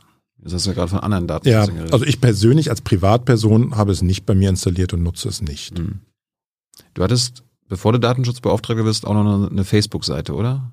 Ich hatte lange eine Facebook-Seite als Abgeordneter, ähm, tatsächlich um die Reichweite zu nutzen. Aber gleichzeitig hast du ja, du kanntest dich schon mit Datenschutz aus. Warum hattest du dann bis dato dann noch eine Facebook-Seite? Ähm, hast du das abgewogen? Ja. So? Ja, klar, genau. Okay. Also es war ähm, eine Abwägung, wie das viele machen. Ähm, es war übrigens, ähm, habe ich sie äh, eingestellt, nachdem die Datenschutzgrundverordnung in Kraft getreten ist, indem also auch klar war, aus meiner Sicht, dass es so nicht rechtskonform betreibbar ist. Vorher war die Rechtslage ja auch noch eine andere als heute, mhm. muss man dazu sagen. Ähm, aber der Unterschied zu dem, was ich heute mache, wenn ich solche Behörden sage, ihr könnt das nicht betreiben, rechtskonform, ist ja auch nochmal was anderes als eine Privatperson. Und ein Abgeordneter ist eine Privatperson sogar mit besonderen Vorrechten durch das Mandat. Also die dürften, die dürfen auch weiter eine Facebook-Seite haben. Ähm, ich würde dem Deutschen Bundestag eine andere Empfehlung geben, wie glaube ich auch da drin steht, mhm. nämlich dass sie sich selber eine Datenordnung geben, was für ihre parlamentarische Arbeit gilt oder nicht, mhm. weil es anmaßend wäre, wenn eine Bundesbehörde gewählten Abgeordneten sagt, was sie tun darf und nicht in der Ausübung ihres freien Mandats. Jetzt hast du ja auch, äh, wir haben es auch mal wieder in der Bundespressekonferenz angesprochen, der Bundesregierung zum Beispiel, Herrn Seibert damals gesagt, ey, die Bundesregierung kann keine Facebook-Seite haben. Jetzt habe ich mir nur nachgeguckt, die ist immer noch da. Was die Bundesregierung gemacht hat, von Facebook einzufordern, das zu verändern, was wir kritisiert haben. aber, Facebook, aber, aber ja, du, hast, du hast ja gesagt, Schluss damit. Ja, Augenblick. Also ich habe erstmal ich habe erstmal gesagt, aus meiner Sicht geht das nicht. Das war das erste, was ich gemacht habe. Darauf sind diese Gespräche geführt worden. Die Gespräche haben im ersten Abschnitt Ergebnisse ergeben, die, ähm, wo aus meiner Sicht überhaupt keines der Probleme irgendwo verbessert wurde. Was waren denn die Probleme? Warum hast du gesagt nein? Also mal, fangen wir mal an damit, ähm, datenschutzrechtlich sind beide verantwortlich. Facebook und derjenige, der die Fanpage unterhält. Und derjenige, der die Fanpage unterhält, wusste noch nicht mal zu dem Zeitpunkt, welche Daten verarbeitet eigentlich Facebook. Hatte keine, äh, konnte überhaupt nicht ähm, erreichen, was wird mit den Daten gemacht. Hat teilweise die Daten selber auch gesehen über die Statistiken, die Insights. Ähm, und ähm, konnte dann auch, wenn man jetzt mal die ähm, Entscheidung des Europäischen Gerichtshofs nimmt, die ja immer Schrems 2 oder Schrems 1 heißen, konnte noch nicht mal ausschließen, dass dann auch solche Daten noch von ausländischen äh, Sicherheitsbehörden äh, aufgenommen und gespeichert werden. Und das war aus unserer Sicht nicht rechtskonform. Ähm, als allerersten Schritt, wie gesagt, wussten die es noch nicht mal. Und dann die Information, die Facebook rausgerückt hat, hat das ein bisschen verbessert, aber nicht wirklich. Und daraufhin habe ich tatsächlich den Brief geschrieben im Juni 2021. Ich hatte das für den goldenen Augenblick gehalten. Die alte Regierung geht mhm. und weiß, sie muss es nicht bis zum Wahltag ändern. Und die neue, egal wer es ist, weiß schon vor dem Wahltag, äh, er hält das für nicht rechtskonform und er wird auf jeden Fall kommen. Äh, das hat nichts damit zu tun, wer gerade politisch in der Mehrheit ist. Äh, das zu schreiben, habe gesagt, ab Anfang 2022 werde ich auch von meinen Möglichkeiten Gebrauch machen, dagegen vorzugehen. Ähm, Hast du schon? Wir haben in der Tat das alles vorbereitet. Ähm, Im Februar äh, hatten wir unsere Vorbereitung für die Anhörung. Wir müssen nämlich eine Anhörung dazu machen, bevor wir eine Anordnung zum Beispiel aussprechen. Dann, dann lädst du den Hebestreit ein, oder was? Genau, denjenigen, den ich adressiere. Ich kann nicht Facebook adressieren, das müsste die irische Datenschutzbehörde machen. Aber ich kann zum Beispiel eine Bundesbehörde sagen, du darfst das und das nicht machen. Und das hatte ich äh, für eine Bundesbehörde vorbereitet und habe es ähm, in den Tagen nach dem 24. Februar erstmal nicht abgeschickt, diesen Brief. Weil in ein solches Chaos hinein äh, ich vielleicht nicht dann einen solchen formalen rechtlichen Schritt machen wollte, aber äh, aufgeschoben ist nicht aufgehoben. Ich halte das nach wie vor für nicht rechtskonform. Mhm. Und äh, meine Sicht wird übrigens durch alle Landesdatenschutzbehörden äh, geteilt. Wir haben vor zwei Wochen eine Entscheidung 17 zu 0 zu dieser Rechtsauffassung äh, beschlossen und in dieser Woche schicken eine Reihe äh, Landesdatenschutzbehörden ihren äh, Landesdatenschutzbehörden ihren Landesbehörden einen Brief, in dem sie das genau so erläutern, dass sie ebenfalls der Meinung sind, ist nicht rechtskonform betreibbar und muss eingestellt werden. Also du drückst jetzt auch kein Auge zu, weil wir jetzt einen SPD-Kanzler haben. Nein, deswegen ja auch, äh, damit gar keiner behauptet, das ist ein SPD-Politiker und jetzt geht er gegen eine, ja. vielleicht gegen eine Jamaika vor, habe ich es genau vor der Bundestagswahl gemacht und mich festgelegt, wie ich sehe, damit keiner irgendwelche parteipolitischen Spielchen vermuten kann. Aber eine Bundes Bundesbehörde wäre ja das BPA? Nein, das, das Schreiben geht raus. Also kann er Hebestreit, der wird ja bestimmt zugucken jetzt gerade, da kann sich schon freuen.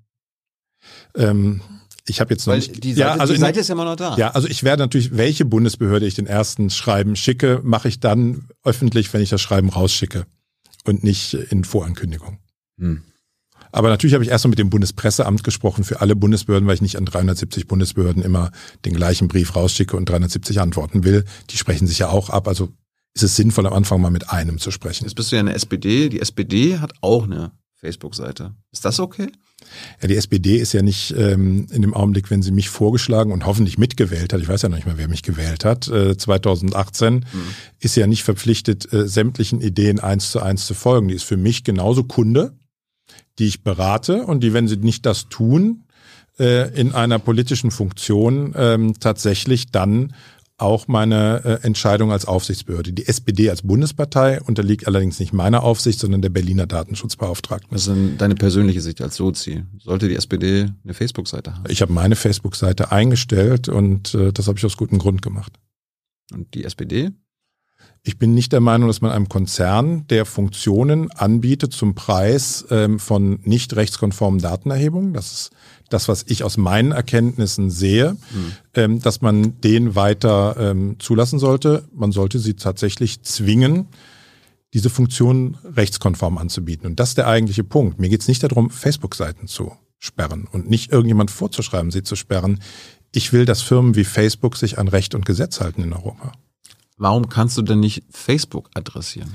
Das versuchen wir über das, wie die Zuständigkeit im europäischen Datenschutzrecht geregelt ist. Es ist nicht jeder zuständig, sondern es ist immer zuständig die Behörde des Landes, wo der Hauptsitz in der Europäischen Union ist. Das ist Irland.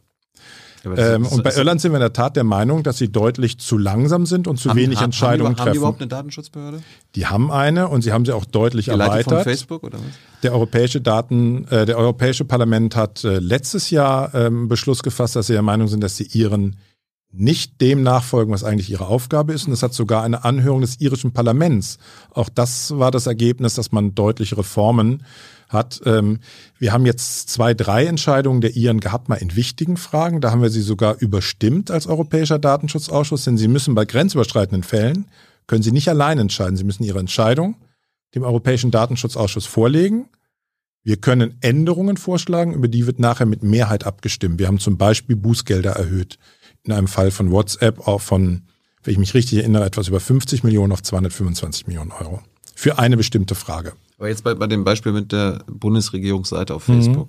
Du kannst nur an die Bundesregierung Genau. appellieren. Ich bin die zuständige Aufsichtsbehörde für diese Bundesbehörde. Und Ich bin Ihre? nicht die für Facebook. Und der irische Datenschutzbeauftragte, der kann, kann grundsätzlich an Facebook. Ja, ich kann auch mit Facebook reden. Sie reden auch mit uns, aber ich kann keine rechtlich verbindliche ähm, Bescheid an Facebook schicken. Was müsste passieren, damit du das kannst? Dafür müsste das europäische Datenschutzrecht verändert werden. Völlig. Ähm, das wird nicht passieren. Ich habe einen Vorschlag gemacht, dass man große, wichtige Fragestellungen äh, einem europäischen Institution übertragen kann, die zum Beispiel beim Europäischen Datenschutzausschuss angesiedelt ist, damit keine nationalen Interessen oder mangelnde Ressourcen auf nationaler Ebene irgendein Hindernis sind. Ähm, das habe ich mal mit auf den Weg gegeben. Vor allem arbeiten wir aber daran, diese Zusammenarbeit zu verbessern. Also den Druck erstens mal zu erhöhen, dass Entscheidungen getroffen werden und dann schnell arbeiten zu können. Und es gibt noch einen zweiten Weg, den wir wählen, äh, nämlich die Zusammenarbeit mit anderen Regulierungsbehörden außerhalb des Datenschutzes. Ähm, Das Kartellamt hat sich ja zum Beispiel entschieden, vorzugehen gegen Facebook mit deren Vermengung der Daten, die sie aus anderen Zusammenhängen noch zu Profilen bilden. Und mit denen haben wir natürlich ähm, beratend geholfen, auch bei dieser äh, Entscheidung. Die sind nämlich an ein anderes Recht gebunden. Die dürfen auch gegen Firmen aus anderen Ländern vorgehen, die in der Europäischen Union ihren Sitz haben. Hm. Von daher ist im Augenblick Deutschland durchaus führend, auch bei diesem Kampf gegen nicht rechtskonformes Verhalten. Einmal eben über die Kartellbehörde und an der anderen Stelle sind wir diejenigen, die in den entsprechenden Gremien in Europa, glaube ich, am meisten Druck machen, dass endlich die Entscheidungen fallen. Fällt gerade ein, Junge Naiv hat auch noch eine Facebook-Seite. Sollten wir die löschen? Wäre zumindest auf der richtigen Seite der Geschichte. Ja, aber wer, wer sollte denn überhaupt noch auf Facebook sein? Na, aber wenn wir jetzt danach gehen. Nein, ich möchte, dass die ihre, ähm, dass sie ihre Funktion abändern, Ja, ihr solange- Geschäftsmodell. solange sie das- sollen aufhören, auszuspionieren. Solange das nicht passiert ist, wer sollte auf Facebook sein? Jeder muss für sich wissen, unterstütze ich etwas, wo ich der Meinung bin, das ist nicht in Ordnung. Das kann man sogar auf zwei Ebenen sehen. Als Privatperson können ja sogar Sachen legal sein, die ich trotzdem nicht für richtig halte. Das musst du entscheiden. Thilo. Ich verstehe jetzt so, niemand sollte auf Facebook sein, solange Facebook uns, also nicht aufhört, uns aus, auszuspionieren. Spioniert Facebook aus? Bist du der Meinung? Ja. Ja, dann unterstütze das mit deiner Facebook-Seite. Jeder, der drauf geht, liefert Daten, für was er sich interessiert hat, von wo er gekommen ist, wohin er geht. Und das ist ein Puzzlestück zu einem großen Profil über diese Person. Genau, da sind wir, sind wir beim einem, dem Kernproblem von Google, Facebook und so weiter. Ich meine, hast du Shoshana Zuboff gelesen? Das ist Überwachungskapitalismus, ja. Warum? Was ist das? Weil ähm, die digitale Welt und die analoge Welt sind so verschränkt heutzutage, dass man über ähm, die Kanäle, über die Funktionen, die direkt angeboten werden, über den Zukauf von Daten von Dritten, über die zur Verfügungstellung von Baukastensysteme, aus denen andere äh, Webseiten oder Apps konstruieren, derartige Mengen von Daten über die Leute gewinnen kann, dass man ein unglaubliches Profil gewinnt. Und gleichzeitig werden die Funktionalitäten teilweise noch so gestaltet, die Algorithmen, dass man die Leute noch dazu bringt, möglichst lange zu interagieren, um noch mehr Daten zu gewinnen. Das führt dann teilweise zu diesen negativen Ergebnissen, dass vor allem sehr emotionalisierende Inhalte zum Beispiel nach oben gespült werden. Also diese ganzen äh, Hate-Content und äh, Bubble-Systeme bin jetzt bewusst mal holzschnittartig, mhm. ist alles viel differenzierter natürlich zu sehen. Ähm, und das führt dazu, dass dort tatsächlich unglaubliche Datensammlungen entstehen. Und die werden natürlich längst nicht nur fürs Ausspielen von äh, Werbung verwendet. Ich habe äh, super so verstanden, Google, Facebook und so weiter, alles, also wenn du auf deren Seite bist oder muss noch nicht mehr direkt sein, sie beuten unser Verhalten aus egal was du machst, wenn du bei Google was eintippst, die äh, gucken nicht nur, was du eintippst und ob du Enter drückst, sondern auch, wie schnell du eintippst. Mehr Rechtschreibfehler als sonst. Genau.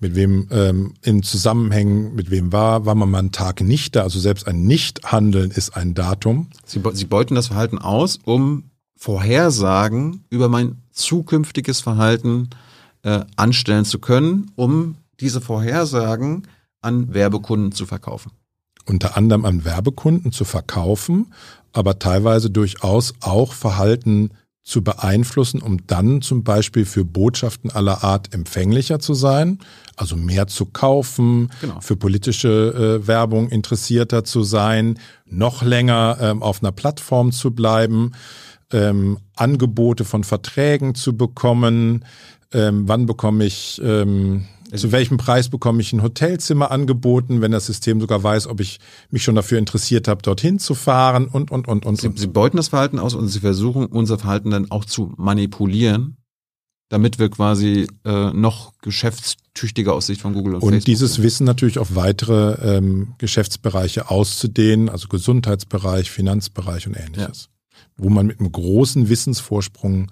reingeht gegenüber bisherigen Anbieterinnen und Anbietern auf diesen Märkten. So, wenn ich jetzt auf google.de gehe und eine Suche machen will, dann mein Verhalten, warum gehört das Verhalten nicht mir? Warum ist mein Verhalten nicht mein Verhalten? Also warum sind meine Verhaltensdaten nicht meine Daten? Aktuell ist es ja so, mein Verhalten gehört Google. Diese Daten meines Verhaltens. Ja, gehören nicht im engeren Sinne, weil ich es ja natürlich zweimal habe. Ich habe es, mein Verhalten, und der andere kennt es, ne? Und kann damit, äh, macht damit wahrscheinlich Dinge, ähm, die aus unserer Sicht auch nicht rechtskonform sind. Wir sind an vielen Stellen der Meinung, dass es dafür keine Rechtsgrundlage gibt, diese Daten zu sammeln. Das ist, sind Teile dieser Fragestellungen. Wann sind, es muss Rechtsgrundlagen geben in der Europäischen Datenschutzgrundverordnung. Das kann eine informierte Einwilligung sein. Das können bestimmte gesetzliche Vorgaben sein oder ein sogenanntes legitimes Interesse. Was, wann ist zum Beispiel ein legitimes Interesse vorhanden? Das kann zum Beispiel zu einer Gefahrenabwehr sein, Cybersicherheit. Aber ähm, wir hatten jetzt gerade ein Urteil, da hat ein Gericht geurteilt, ähm, äh, Werbung zu machen ist ein legitimes Interesse. Ich muss das mal lesen, bin ich zum Beispiel anderer Meinung an der Stelle. Wow. Ähm, und genau das ist der Kampf. Ähm, was dürfen die ermitteln? Für was haben sie eigentlich Einwilligungen? Und wenn sie eine Einwilligung holen, ähm, dürfen sie so eine Pauschaleinwilligung holen oder wäre zum Beispiel eine Einwilligung so, ich muss dein, ähm, deine Adresse in meinem Messenger verarbeiten können, um sie dem Tilo zu schicken, damit er weiß, von wem das ist.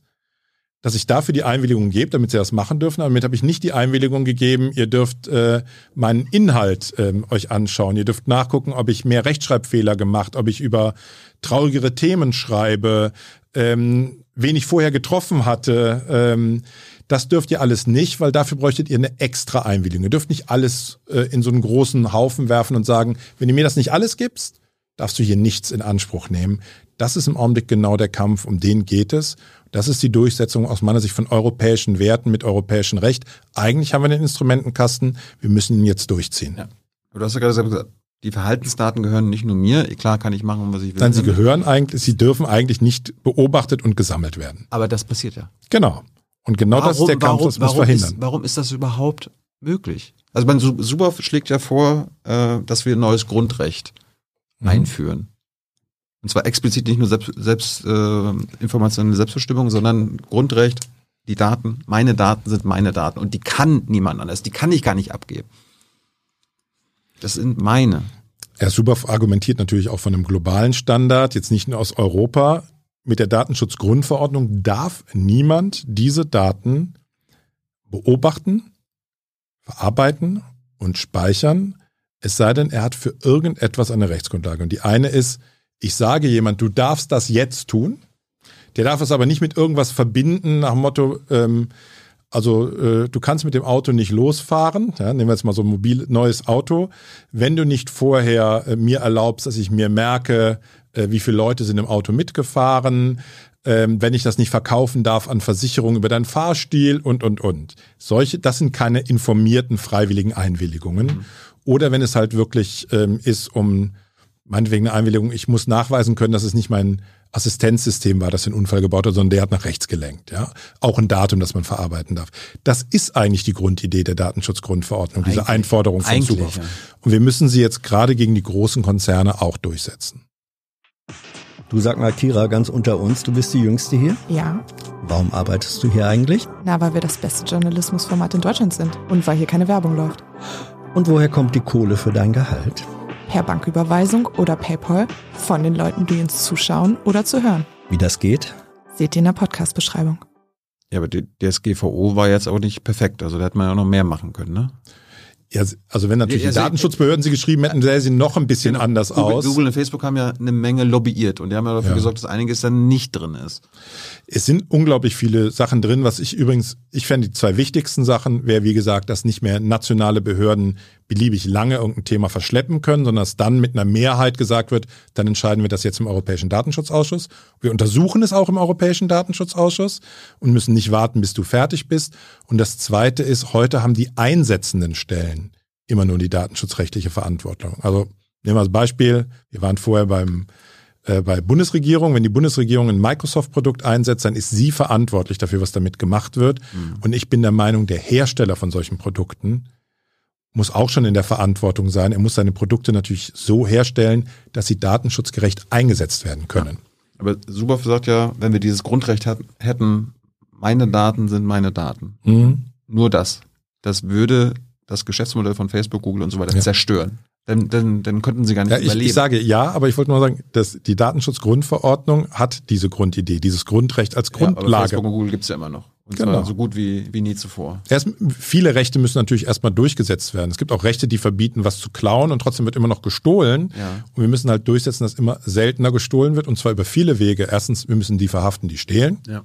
Wir müssen auch die klären, warum manche Menschen stehlen.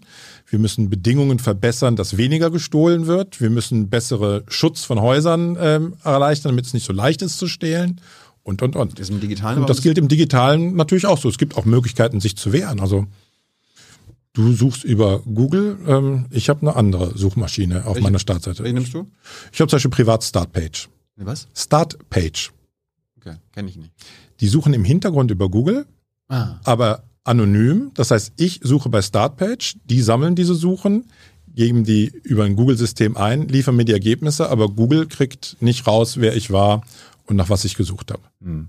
Das ist zum Beispiel die, die ich als Privatperson verwende. Jetzt ist es aktuell so, wenn du auf eine, auf eine Seite gehst, also auf, auf bundesregierung.de oder äh, keine Ahnung, ähm, Spiegel.de oder so weiter, kommen ja immer diese Cookie, Cookie-Einblendungen. Ne? Soll ich jetzt akzeptieren? Auf bfdi.bund.de übrigens nicht. Man braucht nämlich gar keine Cookies unbedingt, wenn man die Leute nicht du brauchst, ausspionieren du brauchst will. ja nur die Cookies, wenn du ausspionieren willst.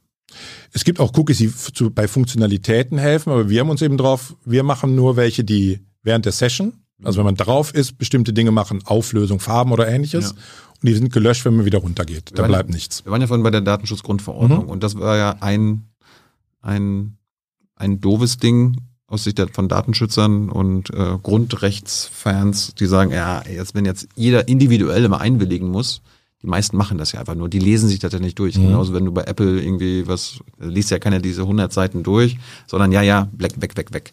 Das ist aus Sicht von, von den Konzernen super.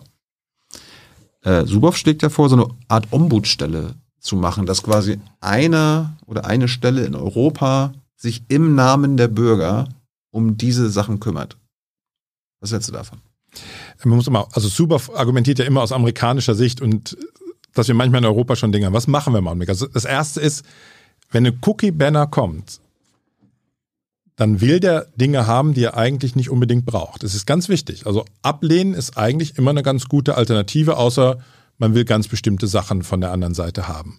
Worum wir im Augenblick kämpfen, erstens, nicht jede Einwilligung ist am Ende eine Einwilligung, die wirklich rechtskonform ist. Also wenn ich Sachen einwilligen lasse und derjenige ist überhaupt nicht informiert darüber, in was er alles eingewilligt hat, dann ist es keine informierte Einwilligung und es gibt keine Rechtsgrundlage für die Datenverarbeitung. Es ist gerade eine Entscheidung, die belgischen Kollegen haben das zum Beispiel für dieses System, mit dem diese ganzen Online-Ads im Hintergrund geschaltet werden. Die haben gesagt, die Leute können das nicht überblicken, also ist es nicht informiert gewesen.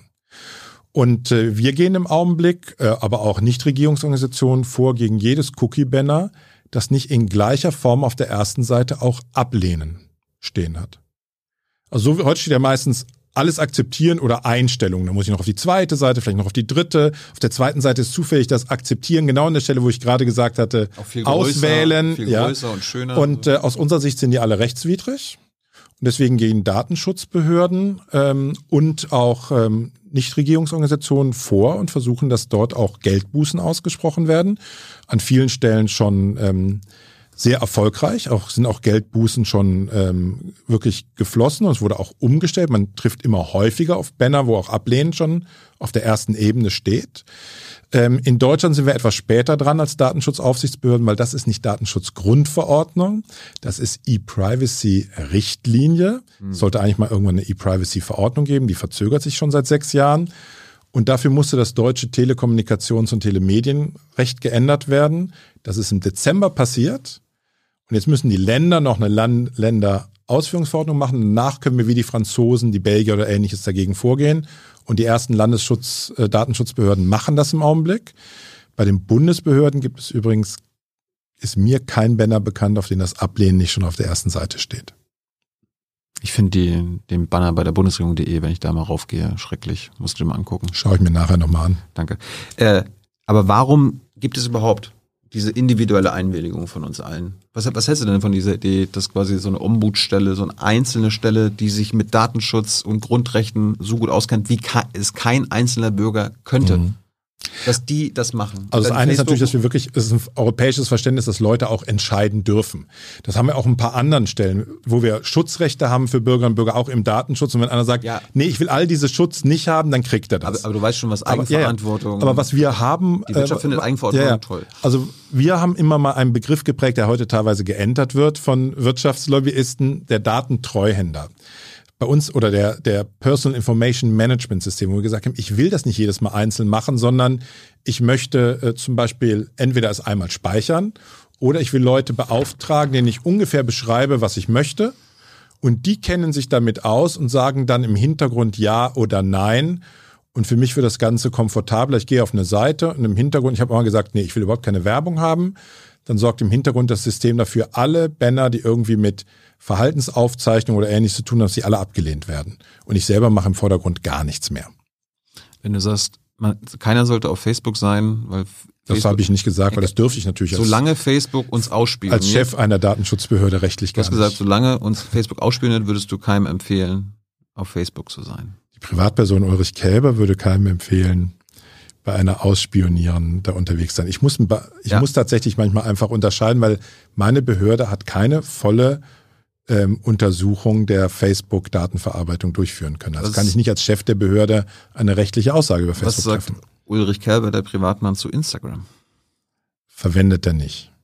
Würdest du mit, Und also, er äh, hat eine Warnung als Behördenchef ausgesprochen, dass es erste klare Hinweise gibt, dass der Client von Instagram, also das Tool, mit dem ich Instagram bediene, auf den äh, Handys ähm, Datenschutzprobleme mit sich bringt. Und deswegen haben wir empfohlen, die nicht auf Dienstgeräten von Bundesbehörden zu installieren. Also meines Wissens nach spioniert uns Instagram auch aus. Die, da machen wir eine Untersuchung zusammen mit dem Bundesamt für die Sicherheit in der Informationstechnik ja. und die ist noch nicht vollständig abgeschlossen. Äh, Google spioniert uns auch aus. Also da ist ja der, quasi der gleiche Vorwurf wie bei Facebook. Würde der Privatmann Ulrich Kelber empfehlen, Google zu nutzen? Also meine französischen Kollegen und jetzt auch die Hamburger Kollegen sind an Google herangetreten und haben gesagt, schon euer äh, Banner auf der ersten Seite ist äh, fehlerhaft. Ihr holt euch Rechte für Dinge, die ihr in der Form euch nicht holen dürft. Mhm. Und ähm, ich glaube da erstmal meinen französischen und Hamburger Kollegen, die das untersuchen durften und dort auch die entsprechenden Bescheide rauszugeben. Würde denn Privatmann Ulrich Kalber jetzt unseren Zuschauern sagen, hört auf zu googeln? Der Privatmann Ulrich Kälber verwendet eine andere Suchmaschine, nämlich Startpage. Sollte ich googeln? Ich würde mir, ich würd mir die Daten, die eine ähm, Suchmaschine deines Vertrauens aussuchen. Was mit TikTok? TikTok gibt es äh, ebenfalls Untersuchungen, dass sie eine Reihe von Datenübertragungen äh, vornehmen, der Client. Wir haben den ebenfalls eine Untersuchung zusammen mit dem Bundesamt für die Sicherheit und Informationstechnik und haben auch gesagt, dass erste Ergebnisse darauf hinweisen, dass es datenschutzrechtliche Probleme gibt. Warum bist du auf Twitter? Ich bin seit 14 Jahren auf Twitter, so ein bisschen ähnlich wie mit der Facebook-Seite damals. Ähm, ich habe versucht. Ähm, Twitter spielen uns nicht aus? Es gibt auch Hinweise, dass auch Twitter ähm, hm. Daten für eigene Zwecke verarbeitet. Ähm, sicherlich nicht ähm, mit seinen eigenen Diensten so verzweigt, wie das die Großen sind. Aber ähm, meine Behörde zum Beispiel, ähm, also eine öffentliche Behörde, die eine besondere Verpflichtung hat, tätig zu werden, hat keinen Twitter-Account. Aus gutem Grund. Aber warum hast du einen? Ich habe ihn beibehalten. Tatsächlich, die Privatperson hat ihn beibehalten, ähm, worauf ich strikt achte, dort keine Informationen zu verbreiten, die man nicht an anderer Stelle auch über die Arbeit als Datenschützer bekommt. Also ich will niemanden auf Twitter ziehen für exklusive Informationen. Überwachen dich die Facebook und Google Leute? Ich bin mir sicher, die haben da bestimmt ein paar Leute angestellt, die genau auf deine Finger gucken ja, und genau gucken, was ist, du machst. Das ist Spekulation, weiß ich nicht. Hast du noch nie mitbekommen? Man muss immer aufpassen, nicht im Verfolgungswahn zu verfallen. Weiß ich nicht, ob die das tun oder nicht. Nein, mitbekommen habe ich nichts. Wäre natürlich auch ein hoher Preis, den man zahlen müsste, wenn das rauskäme. Nicht vergessen, die Datenschutzgrundverordnung erlaubt uns Geldbußen in jedem Einzelfall von vier Prozent des weltweiten Jahresumsatzes. Das sind bei den Großunternehmen mehrere Milliarden. Hm. Äh, du galtest galtst ja als äh, in deiner Zeit im Bundestag als gelesener Abgeordneter. Bist du jetzt auch ein gelesener äh, Bundesbeauftragter für Datenschutz und Informationssicherheit? Zwei unterschiedliche Geschichten. Damals war ich der Mann, ich bin ja Angestellter gewesen, ich habe meine Steuererklärung veröffentlicht, mit welchen Lobbyisten ich mich getroffen habe und so weiter. Alle Dienstreisen öffentlich gemacht. Genau. Ähm, da habe ich jetzt natürlich einen anderen Job, aber das kommt ja wieder auf das zurück, mit dem, was wir hinterlassen ähm, sind wir natürlich gegenüber bestimmten ähm, Unternehmen relativ gläsern. Ich versuche in meinem Privatleben und in der Art und Weise, wie wir unsere dienstlichen Geräte konfigurieren, ähm, diese Abfluss von Daten möglichst zu reduzieren. Aber äh, veröffentlichst du immer noch deine Steuerbescheide? Nein. Aber ähm, naja, als Abgeordneter war ja immer die Vermutung, hat er noch Nebenverdienste. Mhm. Und mit der Veröffentlichung meines Steuerbescheids habe ich gezeigt, ich habe keinen weiteren Job. Jetzt habe ich einen Job, in dem mir das Gesetz sogar verbietet, irgendeinen zweiten Job zu haben. Also ich würde rechtswidrig handeln und müsste entlassen werden, wenn ich einen bezahlten zweiten Job annehme. Wenn du Lobbygespräche mit Facebook und so führst, falls du die führst, würdest du die auch öffentlich machen? Also ähm, wir haben natürlich mit Facebook auch schon mal über diesen Punkt Facebook-Fanpages von Bundesbehörden gesprochen. Mhm. Meistens machen wir das eher mit ähm, ähm, Verbänden ähm, und nicht mit Einzelunternehmen. Ähm, aber ähm, da das ja teilweise unmittelbare Rechtsfolgen hat, kann ich nicht jedes Treffen ähm, in der Form veröffentlichen. Aber ähm, wenn wir zum Beispiel Ergebnisse haben, dann kann man natürlich ähm, und die Ergebnisse von sowas über einen Informationsfreiheitsantrag auch bekommen. Was verdienst du? Ähm, ich bin B11, das ist die Bezahlhöhe. Das sind bei mir mit äh, vielen. Staats Staatssekretär. Ich bin, ja. werde wie ein äh, Staatssekretär bezahlt, ähm, da ich ähm, ja auch noch vier Kinder habe im Kinderzuschlag von meinen fünf, ähm, bin ich tatsächlich ein relativ gut bezahlter Mensch. Ich komme auf etwa 192.000 Euro im Jahr. Brutto. Ohne Nebenjobs und Nebentätigkeiten. Darf ich nicht besitzen, sonst ähm, würde ich rechtswidrig handeln und würde entlassen werden. Das darf nämlich dann der Bundespräsident. Wenn ich rechtswidrig handle, darf er mich entlassen. So wie ein Richter auch. So, jetzt bist du ja der BFDI. Mhm. Also nicht nur für Datenschutz, sondern auch für Informationsfreiheit zuständig. Warum ist denn das wichtig? Warum müssen Informationen eigentlich frei sein? Ja, weil der Staat ja erstmal eigentlich die Gesamtheit der Bürgerinnen und Bürger ist. Also warum sollte die Verwaltung des Staates bei Informationen, die nicht irgendeinem Dritten schaden oder nicht unmittelbare Sicherheitsinteressen berühren, diese Informationen für sich behalten dürfen und nicht seinen Bürgerinnen und Bürgern zur Verfügung stellen, wenn die dafür äh, sich dafür interessieren. Ja, Also warum? ja, weil das genau das Verständnis von Staat ist. Der Staat sind wir. Und es ist keine abstrakte Institution. Dafür ist diese Informationsfreiheit in Deutschland eingeführt worden. Ich glaube, sie würde dringend renoviert gehört, weil sie natürlich heute mit äh, über 15 Jahren Erfahrung könnten wir, wie sagt man so schön heute, mehr Informationsfreiheit wagen. Ich weiß immer nicht, was das Wagen an solchen Sprüchen ist. Ähm, eigentlich sollten wir von der Informationsfreiheit zur Transparenz kommen. Lass uns mal darüber reden. Also wie, wie ist denn jetzt, also wie, wie informationsfreiheitlich sind wir aktuell? Und was könnten, müssten wir noch machen? Also wir gehören sicherlich ähm, in, in, in die Spitzen 30 auf der Welt Gut. ähm, an der Stelle. wir, wollen aber ja, wir wollen ja Weltmeister sein. Ja, genau. Also auf Platz äh, 22 oder 18 zu stehen ist, ein, Also unter ist nett, aber äh, weiter oben zu stehen wäre noch gut. Am besten wäre, wenn ganz viele exakt mit dem gleichen Niveau sich die Eins teilen würden. Wir- wir- aber es wird Dinge geben, die die Deutschen nicht akzeptieren werden, die zum Beispiel Schweden sind. Schweden kann man an in einer bestimmten Zeit im Jahr die Steuergeschichten seines Nachbarn nachlesen. Das Ja. würde in Deutschland zum Aufstand führen. Allerdings kann der auch sehen, wer sich erkundigt hat über seinen Steuerbescheid. Auch das sieht man dann auch an der Stelle. Gut, dann müssen wir nicht auf Das wird sein, wahrscheinlich nicht kommen. aber, aber Top 5, so wie bei Ja. den Waffenexporten, sollten wir schon. Aber solche Spielereien, wie das seine Bundesbehörde äh, versucht zu sagen, nee, das Gutachten geben wir nicht raus, weil unser Mitarbeiter, der das in unserem Auftrag erstellt hat, hat daran Copyright, und deswegen geben wir es dir nicht. Und dann verlieren sie vor Gericht, dann sagen sie, jetzt kriegst du es, aber du darfst es niemandem zeigen, wir veröffentlichen immer noch nicht. Und dann kommen 10.000 Anfragen, dann schicken sie es 10.000 Leuten und sagen, ihr dürft es nicht veröffentlichen. Mein Gott, das Gutachten gehört in dem Augenblick, wenn man es erstellt hat, veröffentlicht auf der Webseite der Behörde. Das ist Transparenz, das ist proaktiv und das ist nicht nur auf Antrag, das zu was ist denn jetzt der Status quo bei der Informationsfreiheit? Worauf hat jeder Bürger und jede Bürgerin Anspruch? Und wo noch nicht? Es gibt eigentlich drei grundlegende Informationsfreiheitsgesetze. Es gibt das Informationsfreiheitsgesetz bei Bundesbehörden, es gibt auch ähnliche Regelungen auf Landesebene, es gibt das Umweltinformationsgesetz und es gibt das Verbraucherinformationsgesetz. Alle drei sind ein bisschen unterschiedlich.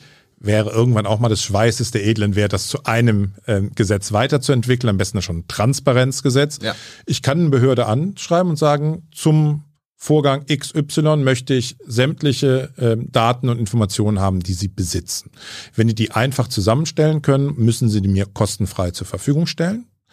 Ähm, wenn Sie Dritte beteiligen müssen oder es sehr umfangreich ist, äh, werden sogenannte Drittbeteiligung. Also wenn jetzt zum Beispiel dir sagt, ähm, ich möchte alle Informationen über das Interview mit Jung und Naiv haben, äh, dann müsste ich natürlich bei E-Mails, die wir ausgetauscht haben, zum Beispiel sagen, kann ich das so veröffentlichen oder sind da Sachen drin, die ich nicht veröffentlichen darf? Da sind vielleicht Telefonnummern von Mitarbeiterinnen und Mitarbeitern drin, müsste ich ja schwärzen.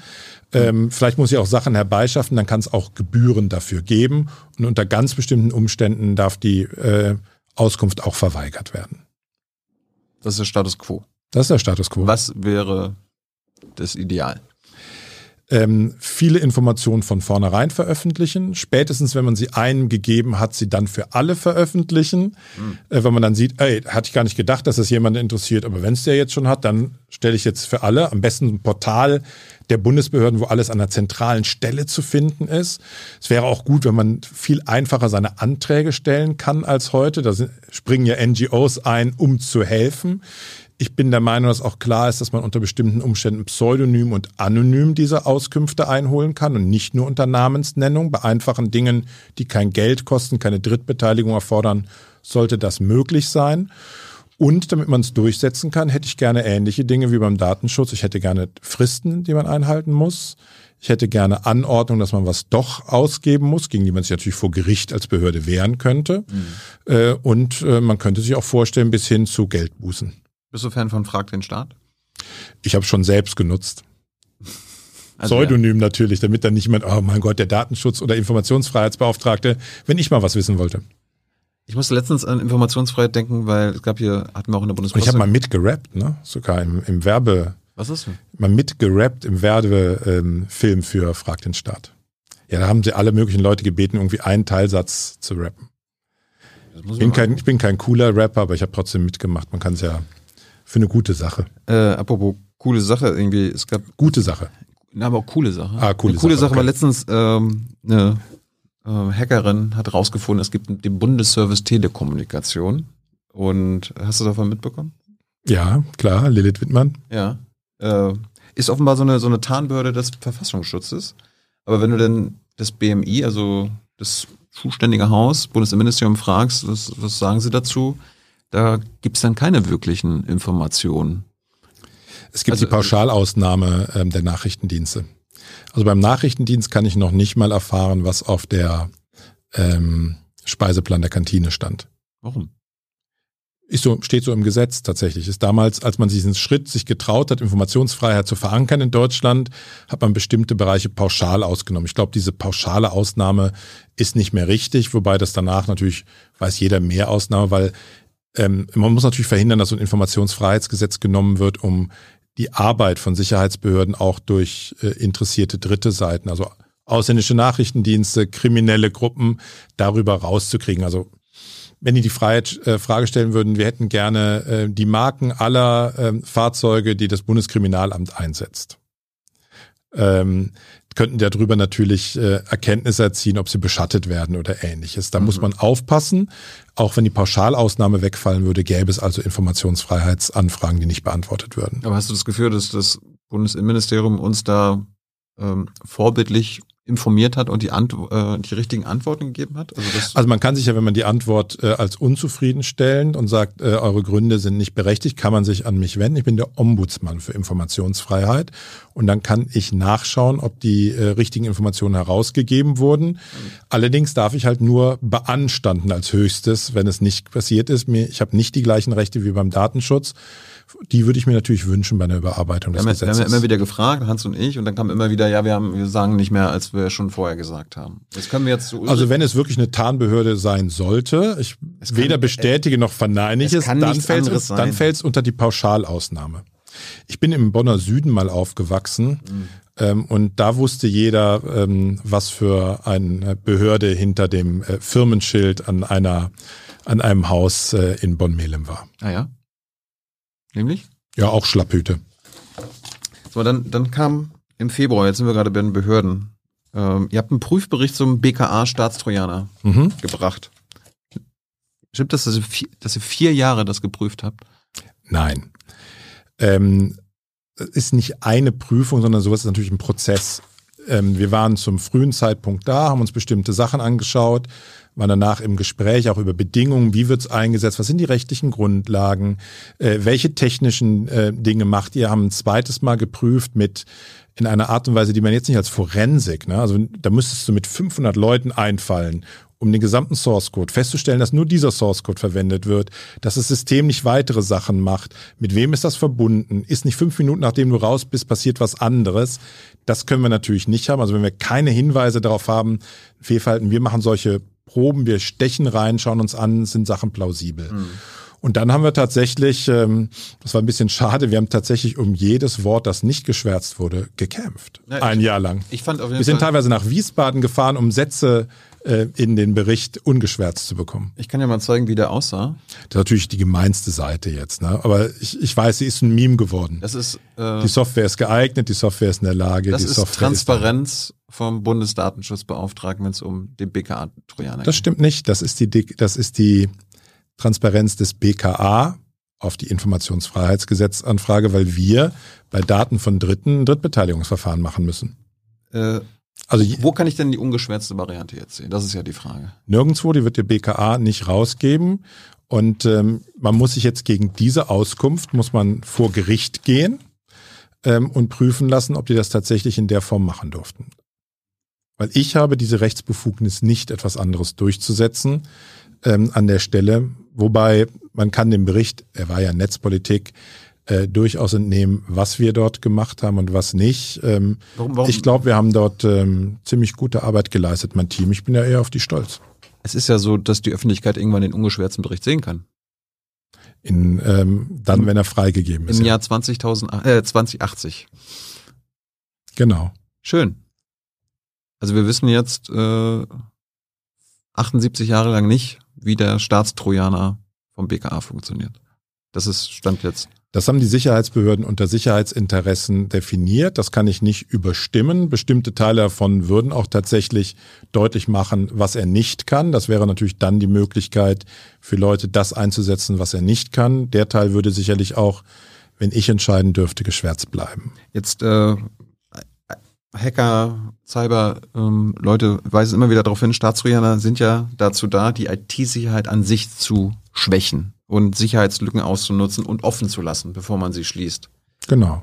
Lustigerweise erzählst du das auch immer wieder in ja, Interviews und ich halte Staatstrojaner für einen völlig falschen Ansatz. Aber das ist nicht in deinem Prüfbericht zu finden. Nee, weil der Prüfbericht prüft auf der Grundlage des bestehenden Gesetzes. Ja. Hält die Software das ein, was gesetzlich erlaubt ist? Hört sie zum Beispiel auf, mitzuschneiden, wenn eigentlich die Maßnahme beendet ist? Äh, unterlässt sie die Übertragung bestimmter Daten. Das darf ich prüfen. Mhm. Was ich als Stellungnahme zum Gesetz über Staatstrojaner geschrieben habe, warum ich die Grundidee des Staatstrojaners, die Grundidee ähm, verletzliche Stellen in Betriebssystemen oder in anderer Software offen zu lassen, für grundfalsch halte, ja. das mache ich an einer anderen Stelle als Stellungnahme. Jetzt ist es ja so, ein Staatstrojaner der hackt sich heimlich in mhm. Geräte ein. Ich habe übrigens vor kurzem noch eine Stellungnahme abgegeben. So. Ich habe nicht gesagt, warum ich zum Beispiel eine solche selbstentwickelte Software auch nochmal anders sehe, obwohl ich sie grundsätzlich immer noch für falsch halte, als wenn sie zum Beispiel durch Dritte betrieben wird. So eine Debatte hat es ja gegeben in der Öffentlichkeit. Kauft man Software von Dritten ein? Gesagt, was dann überhaupt nicht mehr kontrollierbar ist durch unsere eigenen Sicherheitsbehörden, warum ich das für einen noch größeren Fehler und aus meiner Sicht mit der Verfassung nicht vereinbar halte. Jetzt ist ja so, der Trojaner hackt sich heimlich bei mir ein mhm. und dringt dann in den, juristisch sagt man dazu, in den Kernbereich privater Lebensgestaltung ein. Genau. Und das Bundesverfassungsgericht sagt ja, das ist der letzte unantastbare Bereich menschlicher Freiheit. Das heißt, der Staat, der Staat darf da unter keinen Umständen eingreifen. Warum kritisierst du das denn nicht? In, Tue ich ja, aber nicht in dem Prüfbericht über die technische Funktion, also sondern eigentlich müsstest du sagen, das Ding darf gar nicht existieren. Aber ähm, ich nehme jetzt, ich versuche es mal auf ein ganz anderes Beispiel. Ich habe vorhin gesagt, ähm, wo ich zum Beispiel Probleme habe äh, mit bestimmten Funktionalitäten, datenschutzwidrigen von YouTube. Mhm. Und trotzdem beginne ich nicht jede Antwort darauf, du nutzt datenrechtswidrige äh, Plattform für die heutige Sendung, sondern ich antworte schon auf die Fragen.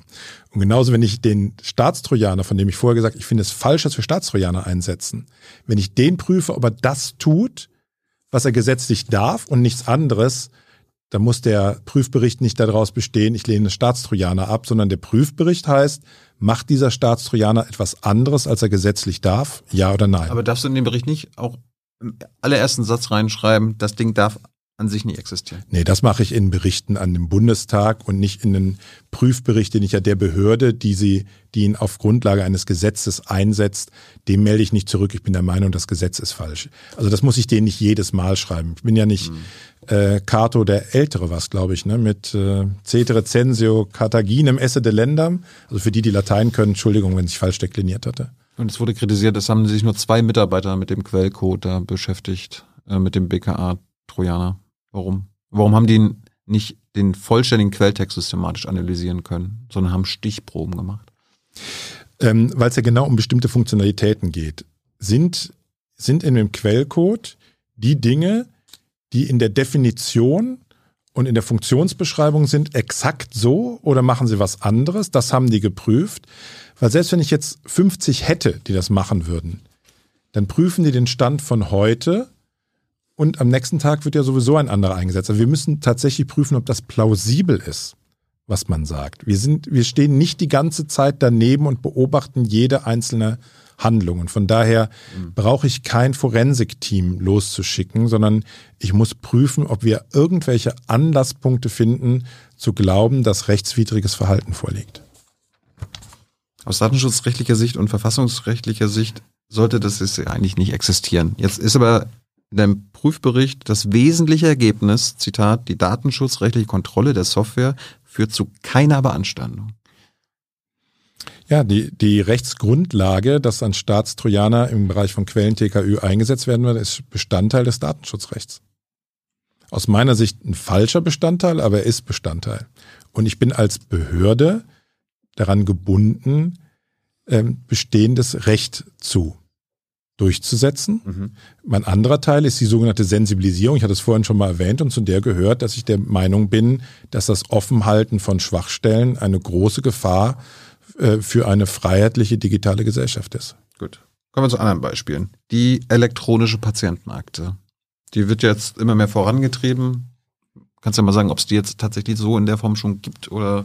Die gibt es. Es nutzen noch relativ wenige Menschen sie. Bist du froh, dass es bisher noch relativ wenige gibt, die das so nutzen? Weil du beanstandest da, da ja eine Menge. Lass uns mal drüber reden. Also das eine, ich bin froh, dass zu dem Zeitpunkt, wo sie noch nicht alle Funktionalitäten hat, die gebraucht werden, damit sie datenschutzkonform ist, noch nicht so viele sie verwenden. Ich glaube allerdings, dass eine gut gemachte elektronische Patientenakte ähm, Behandlungs- und äh, medizinische Vorteile mit sich bringt. Was wäre eine gut gemachte elektronische Patientenakte? Also neben der Tatsache, dass es natürlich sicher sein muss und gut verwendbar auch für die äh, Ärzte, von dem ich jetzt einfach mal hoffe, dass man den Teil wenigstens ähm, richtig abgebildet hat, muss sie alle betroffenen Rechte, also Patientenrechte, Bürgerinnen und Bürgerrechte einhalten. Und das war, ich habe an drei Stellen vor allem eine, ähm, beanstandet. Das eine war, dass die zweit, das eine Art, wie man sich äh, anmelden konnte, an der ähm, Akte nicht sicher genug war. Und da habe ich, habe ich, aber auch das Bundesamt für die Sicherheit in der Informationstechnik die Weiterentwicklung dieser Technologie gefordert mhm. und haben einen Zeitraum gesetzt, solange die jetzt noch verwendet werden darf.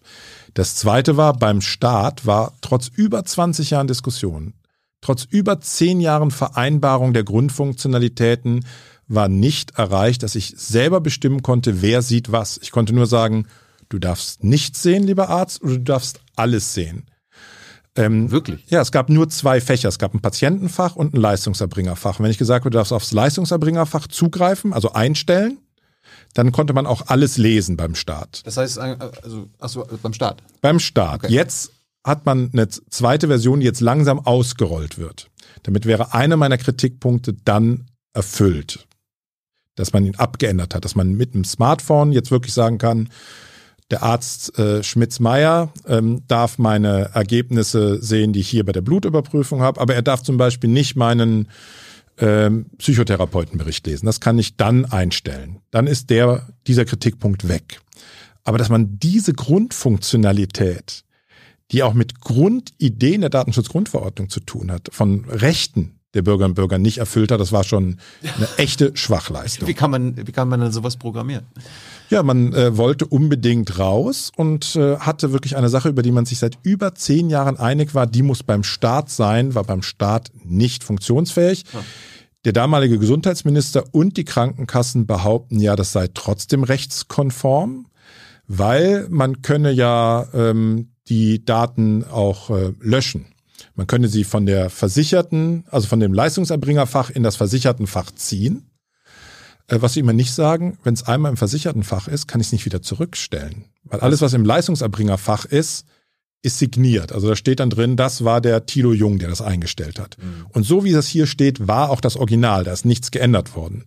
Wenn ich es einmal in meinem Fach habe, da könnte ich auch mein Tagebuch einstellen, wie ich mich gefühlt habe oder ähnliches, um es einem Arzt zeigen zu können. In dem Augenblick, wenn es in dem Fach ist, kann es verändert sein. Man ist sich nicht mehr sicher, von wem es ist. Deswegen ist das keine Alternative gewesen. Das war ganz einfach die Unwahrheit, die dort gesagt wurde. Und der dritte Punkt, den ich kritisiert habe, ist die Ungleichbehandlung der Patienten.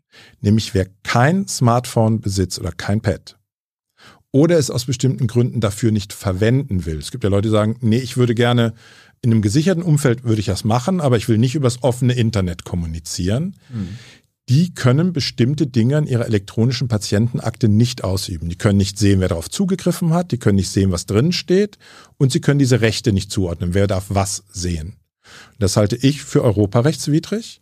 Und da braucht mir auch keiner kommen, das ist ja freiwillig, die Nutzung, das ist ein grundlegender Bestandteil unserer medizinischen Versorgung mhm. und die hat rechtskonform zu sein. Und deswegen habe ich hier eine Weisung an alle Krankenkassen, die meiner Aufsicht unterliegen, das sind die großen, äh, ausgewiesen, dass sie diese Funktionalitäten zusätzlich einzurichten haben bis zu einem bestimmten Zeitpunkt. Also die kriegen auch so ein die haben das schon bekommen Deadline. vor einiger Zeit, die klagen alle dagegen. Also die setzen ihre versicherten Gelder dafür ein, zu verhindern, dass ihre Versicherten alle die gleichen Rechte haben. Sehr viel Geld, teure Rechtsanwaltskanzleien. Wäre es mit dir okay, wenn ich jetzt keine elektronische Patientenakte habe und ich weiß, okay, ich war letzten Jahre bei ein oder zwei Ärzten, wo ich, ich möchte einfach nicht, dass das da drin ist. Kann ich auch was rauslöschen aus der Akte? Das jederzeit. Das Recht hat man, zumindest dann, wenn man ein Smartphone hat, kann man es auch selber tun. Ja. Ähm, und man kann natürlich auch, da sie freiwillig ist, die Nutzung, ich kann auch, wenn ich zu einem Arzt gehe, sagen, ich möchte nicht, dass Sie die Sachen in die elektronische Patientenakte einpflegen. Das ist ähm, Funktionalität, die ist vorhanden. Gut. Äh, anderes Thema Corona und die Corona-Warn-App. Äh, stimmt es, dass Softwareänderungen genehmigt und veröffentlicht werden können, bevor ihr die datenschutzrechtlichen Sachen abgeklärt habt? Ja, äh, wir sind keine Genehmigungsbehörde, wir sind eine Aufsichtsbehörde und wir sind eine Beratungsbehörde. Also man muss weder unsere Beratung in Anspruch nehmen, noch muss man sich eine Art grünes Licht besorgen. Das ist erstmal die Rechtssituation. Bei der Corona-Warn-App waren wir immer sehr eng eingebunden. Das war teilweise sehr eng getaktet, klar. Pandemie, man wollte neue Funktionalitäten rechtzeitig da haben. Hat immer ganz gut geklappt. Äh, an dem einen Punkt, wo ich das kritisiert habe, war eine neue Funktionalität, nämlich die Idee, dass man über die Corona-Warn-App schon mal einem Veranstalter seinen Status schicken kann, damit man nachher leichter reinkommt. Hm. Da habe ich äh, kritisiert, dass man, obwohl das Gespräch mit uns noch nicht abgeschlossen war, wie man es immer vorher hatte, die Funktionalität schon eingebaut hat. Allerdings äh, ist sie bisher noch nie in Betrieb gesetzt worden. Bist du an sich mit der Corona-Warn-App zufrieden? Ja. Ich halte den Prozess dahin, das Offene, das Transparente, den Open-Source-Ansatz, die Möglichkeit, alles sich anzuschauen, für richtig. Ähm, ich halte das für ein gutes Stück Software mit einem hohen Vertrauensniveau. Auch sie hat natürlich Schwachstellen, auch aus datenschutzrechtlicher Sicht. Die Hauptproblem ähm, ist, wir sind abhängig von bestimmten Funktionalitäten, die Google und Apple anbieten. Bist du Fan der Luca-App? Habe ich nie installiert und ich teile die Meinung meiner zuständigen Landesdatenschutzbeauftragten, ähm, dass sie große datenschutzrechtliche Probleme hatte und dass wir sie eigentlich jetzt in dieser Form nicht benötigen, weil sie keinen Mehrwert gegenüber der Corona-Warn-App bietet. Also können wir darauf verzichten.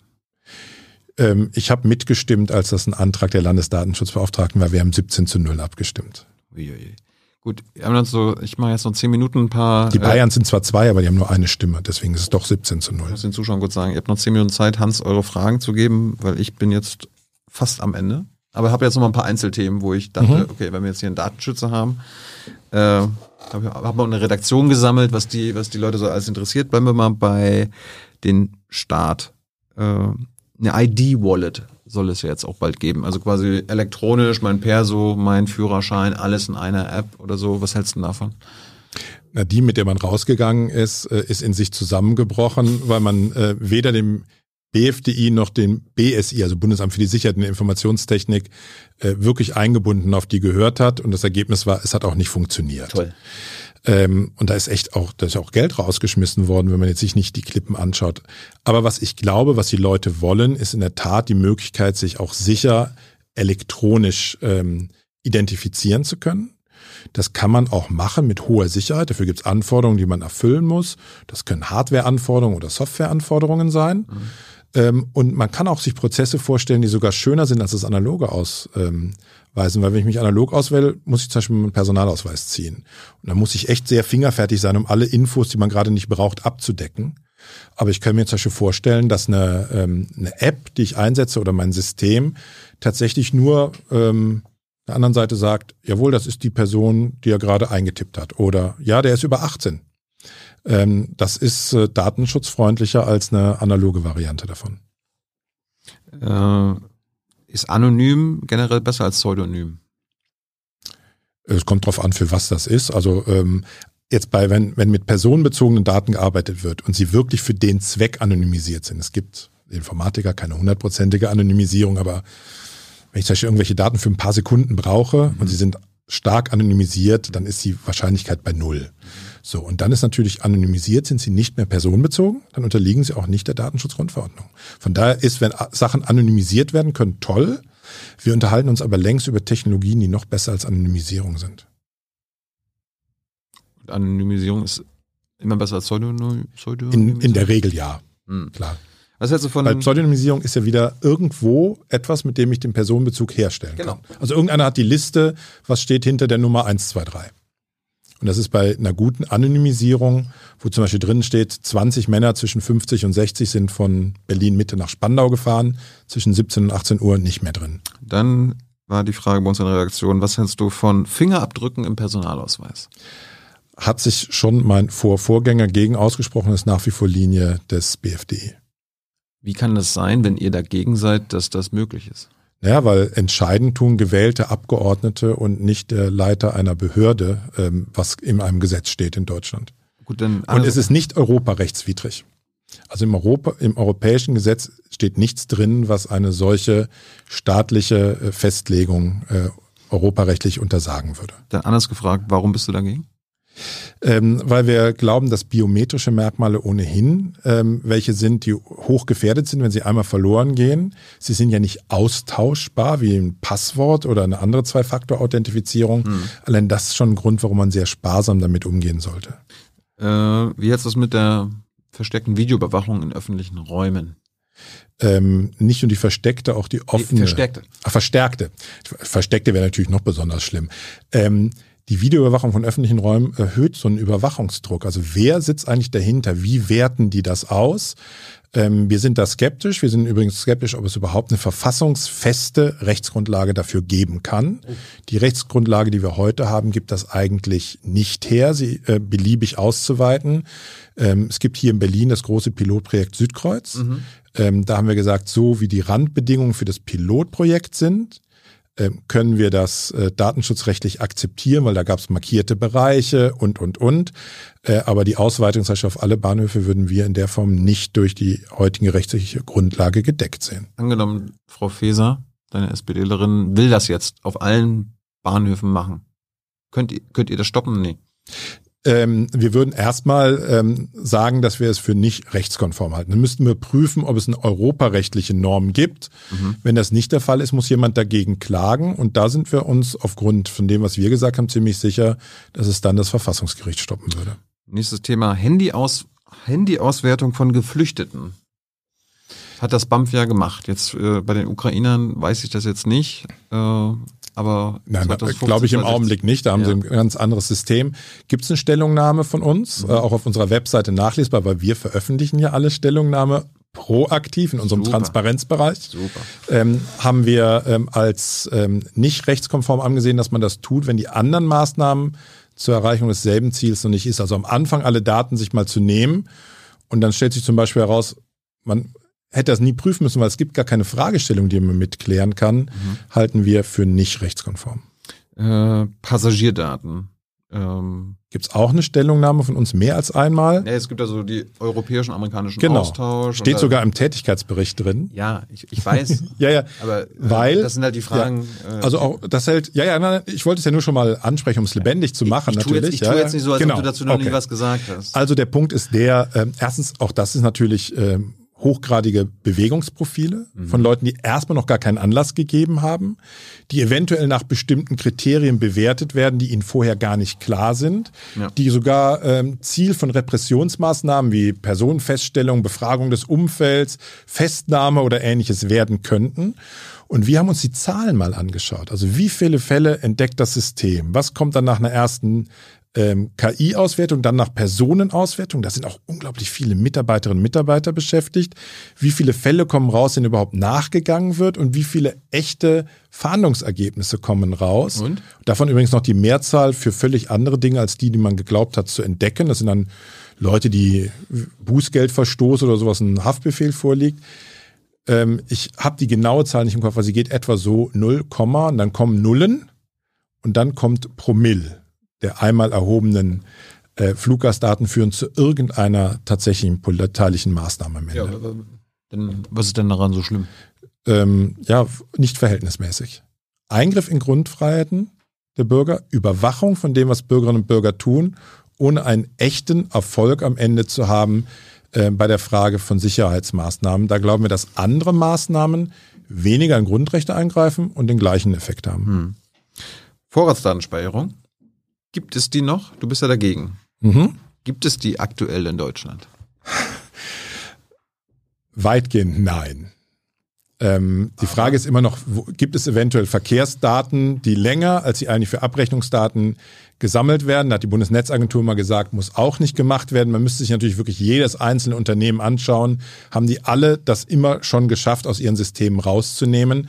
Aber eigentlich ruht es in Deutschland und im Großen und Ganzen werden diese Daten nicht gesammelt.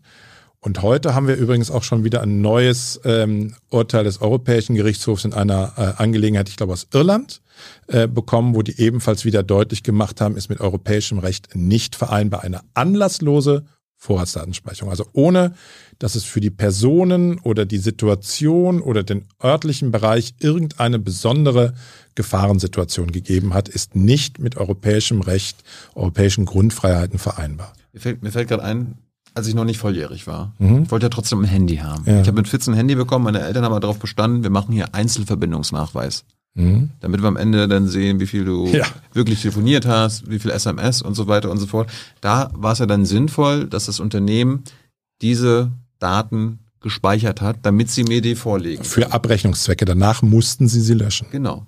Aber jetzt ist es ja so, wir haben alle Flatrates und äh, alles, egal wie oft wir telefonieren und wohin und mit wem und so weiter dann brauchen Sie die doch gar nicht erst erheben, diese Daten. Stimmt. Und die müssen auch bestimmte Daten, die sie jetzt nicht aus Sicherheitsgründen oder weil sie vielleicht dann aus der Flatrate rausfallen, können ja zum Beispiel zu Mehrwertnummern oder ähnliches sein, mhm. ähm, sollten höchstens für eine kurze Übergangsfrist ähm, gespeichert werden und müssen danach gelöscht werden, dürfen auch nicht für andere Zwecke wie Werbungszwecke oder äh, Verkauf an Dritte. Für was interessiert der sichjenige? Mit welchen Ländern telefoniert er? Zu welchen Zeiten ist er aktiv? Das darf alles nicht passieren. Das ist übrigens ein schönes Beispiel, wie sich auch Meinungen ändern. Als damals die Anzeige von Nummern im Display begann, empfanden wir das alle als ganz schlimm zu sehen, äh, der andere sieht, wer ich bin. Und heute nehmen viele Leute Anrufe nicht entgegen, wenn der Gegenüberliegende nicht zeigt, wer er ist. Ja. Machst du's? Ähm, ich werde von vielen Leuten angerufen, die ihre Nummer nicht übertragen. Äh, von daher nehme ich dann in der Regel entgegen. Ähm, aber auch weil das sind dann Abgeordnete oder andere Datenschutzbeauftragte, die übertragen die nicht. Ich versuche denen dann immer zu erklären, was sie tun könnten, nämlich normalerweise unterbinden, die Nummer zu übertragen, aber mit meiner gespeicherten Nummer eine Zahlenfolge verbinden, dass ich sehe, wer mich anruft. Ähm, was hältst du von Amazons Alexa oder diese ganzen anderen Home-Kits von Google und so weiter. Ne? Das steht dann so und dann sage ich so, Alexa, jetzt spiel doch mal die Musik von hier und da. Und da gibt's ja immer wieder nachweislich, ist es ja so, dass Amazon da auch mal ein bisschen mehr zuhört. Und Mitarbeiter sogar äh, heimlich das mit schreiben können, was, für, was in der Küche gelabert wird und so weiter. Die, also die, die warten ja darauf, dass. Genau, wir sind damals aktiv geworden, zusammen mit den Hamburger Kollegen für Deutschland, ähm, so wie unsere Kollegen in anderen Ländern und haben gesagt, dass äh, aus welchen, an welchen Stellen aus unserer Sicht das nicht ähm, mit europäischem Recht vereinbar ist. Es hat dann Änderungen gegeben. An bestimmten Stellen werden diese, äh, darf ohne Einwilligung nicht mehr von Dritten transkribiert werden und geprüft werden, was ist passiert. Ähm, ja, die Einwilligung ist dann wieder so ein langer Vertrag und dann sagt man einfach, ja. Ja, ja entscheidend ist, dass ich die Einwilligung nicht geben muss, um die Funktionalität zu bekommen. Das ist unterschiedlich gut umgesetzt worden, ähm, aber ist ähm, bei gerade den Großen, die natürlich zum Teil auch schon viele Daten vorher gesammelt hatten, ähm, tatsächlich Bestandteil geworden. Trotzdem ähm, ist dieses Thema von äh, Spracherkennung, ähnlich wie vom biometrischen Merkmal, nicht nur Video, sondern auch andere, ähm, etwas hochkompliziertes. Deswegen gehen wir da in, an verschiedenen Stellen, wie kriegen wir das noch besser geregelt? Das gibt es sowohl im Europäischen Datenschutzausschuss als in der Global Privacy Assembly. Wir wollen das auch weltweit etablieren Mhm. und auch bei einer großen technischen Arbeitsgruppe, die mein Haus leitet, der sogenannten Berlin Group, hat das ähm, bei ihrem Treffen. Berlin? Ber- Die heißt Berlin Group, weil sie mal in Berlin gegründet wurde äh, von dem damaligen Datenschutzbeauftragten Dix. Eigentlich heißt sie International Working Group on Technology. Und äh, wir haben das im Juni, haben wir Empfehlungen ähm, wahrscheinlich auf der Tagesordnung. Die Kollegen aus Israel machen noch den Entwurf Aber gerade. warum, warum, warum können Leute da trotzdem einwilligen? Muss da der Staat quasi nicht auch manchmal. Nein, wir haben keinen paternalistischen Staat, der den Leuten alles verbietet. Also Leute können auch ähm, Ja, aber, aber es gibt ja manche Sachen. auf einer äh, Rennstrecke auf dem Nürburgring fahren und sich totfahren. Mit Einwilligung vorne. Ja, da gibt's kein Tempolimit. Genau. Aber, ja. Da fahren sie, ja, wenn die danach runterfahren, fahren Ja, die auch es noch gibt- schnell es genug durch die man- Eifel. Es Ja. gibt doch manche Dinge, da, da muss der Staat einen Bürger an sich vor, auch manchmal vor sich selbst schützen. Solche Dinge gibt es auch, gibt es übrigens auch im Datenschutzrecht, werden wir oft genug auch für angegriffen, wenn wir dann sagen, ihr könnt bestimmte Dinge ähm, zum Beispiel nicht abfragen. Also als Beispiel, wenn einer sagt, so, ich will jetzt deine Einwilligung, dass du, ähm, also du möchtest jetzt hier die Taschenlampe äh, betreiben, das war immer früher das Beispiel, und dafür musst du jetzt einwilligen, dass ich weiß, wo du bist. Ähm, ich will wissen, was die Apps davor und dahinter waren. Ich will die Konfiguration deines Things. Da sagen wir, das ist ähm, nicht gedeckt, weil das ist völlig unverhältnismäßig. Derjenige weiß auch nicht, was du mit dieser Einwilligung machst. Es gehört ja um eine informierte, freiwillige Einwilligung, die konkret ist dazu. Da sagen wir, die Einwilligung ist nicht rechtskonform. Also wir, ist, man kann nicht einfach unter alles seine Unterschrift von jemandem oder Ja sagen lassen und es dann tun. Da gibt es schon noch weitere Grenzen. Man, kann ja mit Ja. einer Unterschrift nicht seine Grundrechte abgeben. Ja, aber nehmen wir das Beispiel. Wir haben gesagt, äh, es darf zum Beispiel eine Behörde niemanden zwingen, dass er eine E-Mail unverschlüsselt übernimmt. Aber wenn derjenige sagt, so, ich stehe jetzt hier, ich will jetzt, dass du mir das schnell schickst und ich möchte, dass du das mit einer unverschlüsselten Mail machst, weil ich kann jetzt im Augenblick keine verschlüsselte empfangen, dann muss diese Aufforderung des Bürgers auch möglich sein. Er bestimmt, ob dieser Schutzmechanismus vorhanden ist für seine Daten oder nicht. Gut. Und letztes Thema. Die Schufa. Was hält der Bundesdatenschutzbeauftragte von dem Treiben der Schufa? Ähm, er ist im stetigen Austausch mit dem hessischen Datenschutzbeauftragten, der die Aufsichtsbehörde ist für die Schufa, und dem bayerischen, der es für Griff Börgel ist. Das sind die beiden großen. Und wir haben vor kurzem äh, in einem Bereich gemeinsam gehandelt. Ich bin ja die Aufsicht für die Telekommunikationsunternehmen. Da ging es um die Nutzung sogenannter Positivdaten. Also ich, die speichern, äh, wie viele Verträge ich habe. Telekommunikationsverträge, obwohl ich die zum Beispiel alle bediene, immer bezahle. Das machen die, um dann, wenn sie einen neuen Vertrag abschließen, wo sie zum Beispiel ein subventioniertes Handy geben, auszuschließen, dass derjenige vielleicht nach sechs Monaten aus dem Vertrag aussteigt oder ihn nicht mehr bezahlen kann, aber das Handy schon in der Hand hat, dass er abbezahlt. Und da haben wir als drei Behörden gemeinsam ähm, und gedeckt dann durch die Meinung unserer Kollegen, wir holen uns ja oft dann die Zustimmung aller anderen, gesagt, das halten wir durch die Datenschutzgrundverordnung für nicht gedeckt. Ihr dürft Negativdaten, hat einen Kredit nicht bezahlt, hat eine Rechnung nicht bezahlt, die dürft ihr speichern, aber ihr dürft nicht speichern, ähm, hat der zum Beispiel einen Stromvertrag abgeschlossen, aber nach zwölf Monaten wieder gekündigt, um den nächsten mit einer Provision abzuschließen. Es ist legitim, das zu tun. Das klar. dürft ihr nicht speichern. Das haben wir beschlossen, mitgeteilt und bestehen jetzt gegenüber den Unternehmen auf Einhaltung dieser Rechtsauffassung und haben angekündigt, wenn sie es nicht tun, dass wir zu unseren Maßnahmen, die wir ergreifen dürfen, Anordnung, Untersagung, Geldbuße greifen. Warum gibt es die Schufa überhaupt an, an sich? Ist das, ist das legitim? Ähm, sie hat auch an bestimmten Stellen eine rechtliche Verankerung im, in deutschen Gesetzen und dann, das darf sie machen, was dort vorhanden ist. Sie darf also eine Gemeinschaft ähm, ein Scoring über bestimmte Daten ähm, einsammeln und äh, sie darf unter bestimmten Umständen auch von Anbieterinnen und Anbietern, die zum Beispiel wissen wollen, ist jemand öfters seine Miete schuldig geblieben, dann ist es legitim für eine Vermietung so etwas abzufragen. Das ist rechtskonform, ist bestätigt worden durch entsprechende Gerichtsurteile. Gut. Ich sag danke. Lieber U. -Punkt. Nein, Ulrich. Äh, schön, dass Vielen du da Dank fürs Interesse an dem Nee, Thema. äh, ich habe ich hab lange gewartet, dass du bei uns in der Sendung bist. Ich hoffe, du hast dich ich hätte auch schon, ich hätte auch schon früher Ja gesagt. Ja, man, man muss auch manchmal passen. Genau. Ich hoffe, du hattest einigermaßen Spaß. War sehr schön. Jetzt kommen noch die Publikumsfragen Ah, okay. von H. Jessen, der wieder da ist.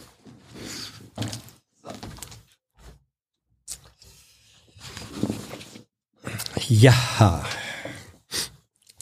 Ähm, deine Kompetenz bei der eigenen Datenvorsorge oder beim Datenschutz wird sehr nachgefragt. Zum Beispiel möchte Joachim Meyer-Heithus wissen, ähm, welche Löschmethode beim Beenden des Facebook-Accounts würdest du selbst verwenden, um die gespeicherten Daten wirksam zu löschen? Gibt es da Tipps der Behörde?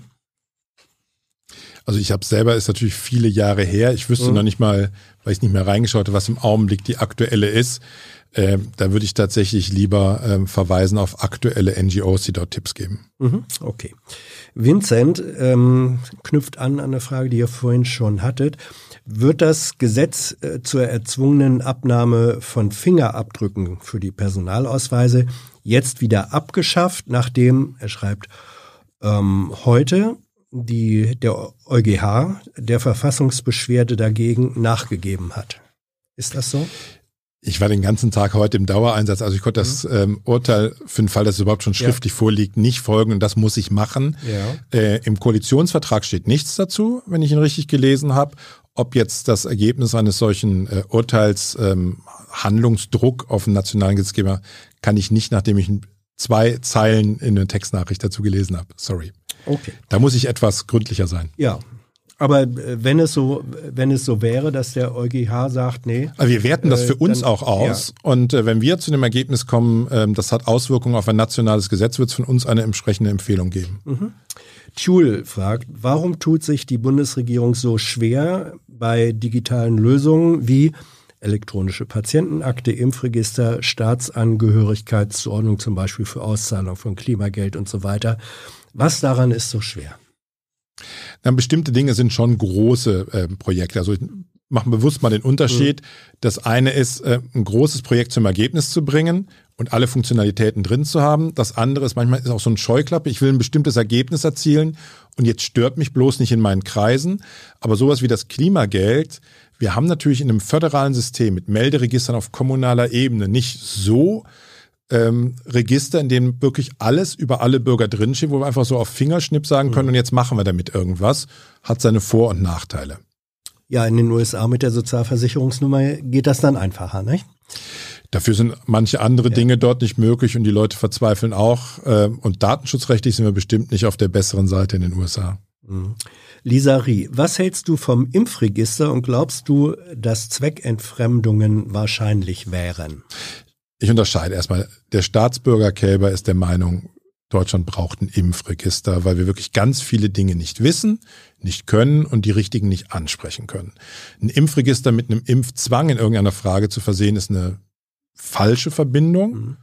Und wenn man so ein Gesundheitsregister macht, gibt ja auch andere Krebsregister, Implantateregister, Organspenderregister, dann muss das richtig sauber, sicher aufgesetzt sein. Es muss klar sein, welche Daten dürfen rein, wer darf sie für welche Zwecke sehen, ähm, wie sehen meine betroffenen Rechte, Korrektur, Löschung, Opt-out und ähnliches aus. Und das muss gut vorbereitet sein und darf nicht einfach mal so schnell ähm, äh, über den Zaun gebrochen werden, weil es sind empfindliche Gesundheitsdaten. Aber du sagst. Weil manche Impfungen ja. machen ja Hinweise darauf, welche Krankheiten ja, ja. ich vielleicht habe. Ne? Ja. Aber du sagst im Prinzip, wäre ein sicheres äh, Impfregister machbar? Ein sicheres Impfregister mit richtigen Zwecken ist äh, rechtlich machbar und würde, das ist meine private Meinung, nicht mhm. die als Behörde, da prüfe ich nur, ob es rechtlich ist, würde auch Sinn machen, so wie manche andere Gesundheitsregister auch, aber mit sehr starkem Schutz der Personenrechte. Mhm. Äh, Nilsson äh, MR fragt, wann kann meine Krankenkasse auch E-Mails für wichtige Daten annehmen? In Klammern, Fax und Briefe sind erlaubt. Warum sollte ein Fax sicherer sein als eine E-Mail? Faxe sind heutzutage eigentlich gar nicht mehr sicherer, weil in einem ja, IP-Netz weiß ich gar nicht, wo die Gegenstelle ist in mhm. dieser Form. Ähm, ich hatte das gerade mal als ein Beispiel schon äh, angesprochen gehabt. Wir möchten eigentlich dass Verschlüsselung dann eingesetzt wird. Mhm. Und es ist ja auch keine Hexerei, es ist wirklich eine jahrzehntealte Technologie. Und ich finde es erschreckend, wie viele Behörden, Unternehmen oder ähnliches das nicht können. Ähm, ich kommuniziere übrigens mit meiner Krankenkasse elektronisch, mhm. aber eben nicht über eine E-Mail, sondern ich habe ein Postfach auf der entsprechenden geschützten Website und kann dort äh, entsprechende Daten auch austauschen. Also auch das geht, aber verschlüsselte E-Mails wäre auch kein Problem mhm. unter bestimmten Umständen. Also es liegt dann Ja, an ja. den Kassen, ob sie äh, Genau. sozusagen diese sicheren Ja. Tools ent, äh, anbieten. Aber wie gesagt, wir haben vor kurzem mal zu dem Thema gesagt, wenn ich jetzt irgendwo stehen würde in der Behörde und ich brauche das den Beweis, dass ich irgendwie X oder Y gemacht habe und ich rufe bei meiner Krankenkasse an und sage, ich bestehe jetzt darauf, dass ihr das jetzt sofort an meine E-Mail-Adresse schickt, auch ohne Verschlüsselung, ähm, dann ist das zumindest rechtlich gedeckt. Das ist nicht datenschutzwidrig. Das darf die Krankenkasse dann auf den expliziten geäußerten Wunsch des Betroffenen auch tun. Just Aber sie darf ihn nicht ja. dazu zwingen. Sie, Ja, darf, ja. sie muss auch andere Wege offen halten. Just Marcel fragt, wie sieht's datenschutztechnisch oder rechtlich aus, wenn, die, wenn ein Dienstleister seine Leistung an einen 3G-Nachweis koppelt? Ist das rechtskonform oder nicht? Das kommt schon ein bisschen auf die Dienstleistung an. Wenn es eine Dienstleistung ist, wo ich zum Beispiel ähm, in unmittelbaren Kontakt mit Personen komme, wissen wir, trotz der Behauptung mancher Leute, dass natürlich eine Impfung oder eine Testung und auch ein aktueller Genesenenstatus auch die Gefahr selber infiziert und damit zu sein und damit andere infizieren zu können senken. Und dann kann es natürlich diese Berechtigung geben in einer pandemischen Situation. Also es gibt Aber ja für keine- andere Dienstleistungen hat es Ja. mit 3G-Nachweis, kann er natürlich darauf nicht bestehen, weil es auch ein Gesundheitsnachweis ähm, Nachweis ist, den ich erbringen muss. Also das heißt, ähm, es muss ein berechtigtes Interesse aus der Art der Dienstleistung hergeben, damit das Genau. zulässig wäre. Und wir haben mit dem Infektionsschutzgesetz auch eine ähm, Grundlage, die deutlich macht, wo das äh, möglich ist und wo nicht. Natalie fragt, wie siehst du Datenschutz bei der Agentur für Arbeit? In Klammern sagt sie, ich als äh, angehende IT-Security-Beraterin finde es kritisch, dass man teilweise Dokumente via Mail an allgemeine Mail-Adressen schicken muss. Also das ist natürlich ein Riesenapparat, mit dem wir unglaublich viel arbeiten, von denen ich weiß, dass sie sich bemühen, aber die auch noch einige Baustellen haben, wo wir gerne Verbesserungen ähm, erreichen wollen. Und ähm, sichere digitale Übertragungswege, also mehr Digitalisierung, würde an vielen Stellen auch eine Datenschutzverbesserung bringen. Wir werden völlig zu Unrecht manchmal gesagt, ihr seid Digitalisierungsgegner. Nee, wir sind Digitalisierungsfans, aber es muss eine gut gemachte sein. Also die Tatsache, dass eine, dass eine ähm, dass Daten per Mail an eine allgemeine Mailadresse gehen, das wäre noch nicht an sich problematisch, sondern nur wenn kein, keine Verschlüsselung sozusagen dann dahinter steckt oder wie also ich nehme das? als Beispiel uns selber. Ja. Äh, uns kann man auch bestimmte Daten schicken, auch verschlüsselt, auch an unsere Poststelle. Das ist eine allgemeine E-Mail-Adresse. Und wir haben natürlich trotzdem noch ein Verfahren, organisatorische Sicherung, was dann mit diesem Datum passiert. Das dürfen dann auch nicht beliebige Leute sehen, sondern das wird dann innerhalb der Behörde auch an die richtige Stelle transportiert und dort erst werden sind die Daten einsehbar. Das kann man auch machen, aber es muss natürlich schon der Übertragungsweg dorthin sein. Und nein, ich werde jetzt bestimmt wieder bombardiert. Nur ähm, gesicherte Übertragung zwischen E-Mail-Servern ist aus unserer Sicht nicht sicher genug. Wir hätten gerne eine Stufe mehr. Kriege jetzt bestimmt wieder Haue, weil da gibt es so ein paar Techniker, die sind der Meinung, dass TLS alles schon ausreichend ist. Ja. Haue ist, glaube ich, äh, im Festgehalten mit inbegriffen, nicht? Genau. Ja, ist ja auch genug, wie du sagst. Henning S., das sollte jetzt äh, keine böse Spitze sein, nur eine kleine. Henning S. Ähm, kommt aus einer ganz anderen Ecke. Schwächt der teilweise realitätsferne Datenschutz durch seine bürokratischen Abläufe nicht auch deutsche Unternehmen? Nein, nein und nein. Und die Aussagen ähm, realitätsfern und anderes ist ähm, schon falsch. Aber ich will ein Beispiel nennen. Klar, ich könnte mir vorstellen, dass die sogenannte Informationspflicht, die könnte man auch abgestuft vornehmen. Ich muss niemanden immer wieder ähm, erklären, ähm, was jetzt mit auf meinem Anrufbeantworter passiert, auf den er jetzt was sprechen soll bei der Praxis. Da haben wir aber auch schon Vorschläge gemacht als Datenschutzbehörden und ganz oft wird der Datenschutz einfach als Ausrede missbraucht für was, was man gar nicht machen will, von Klingelschild über Kindergartenabschiedsfotos bis zu der Behauptung, man dürfte keine Melderegisterdaten für das Anschreiben mit Einladung zu Impftermin verwenden. Alles Quatsch.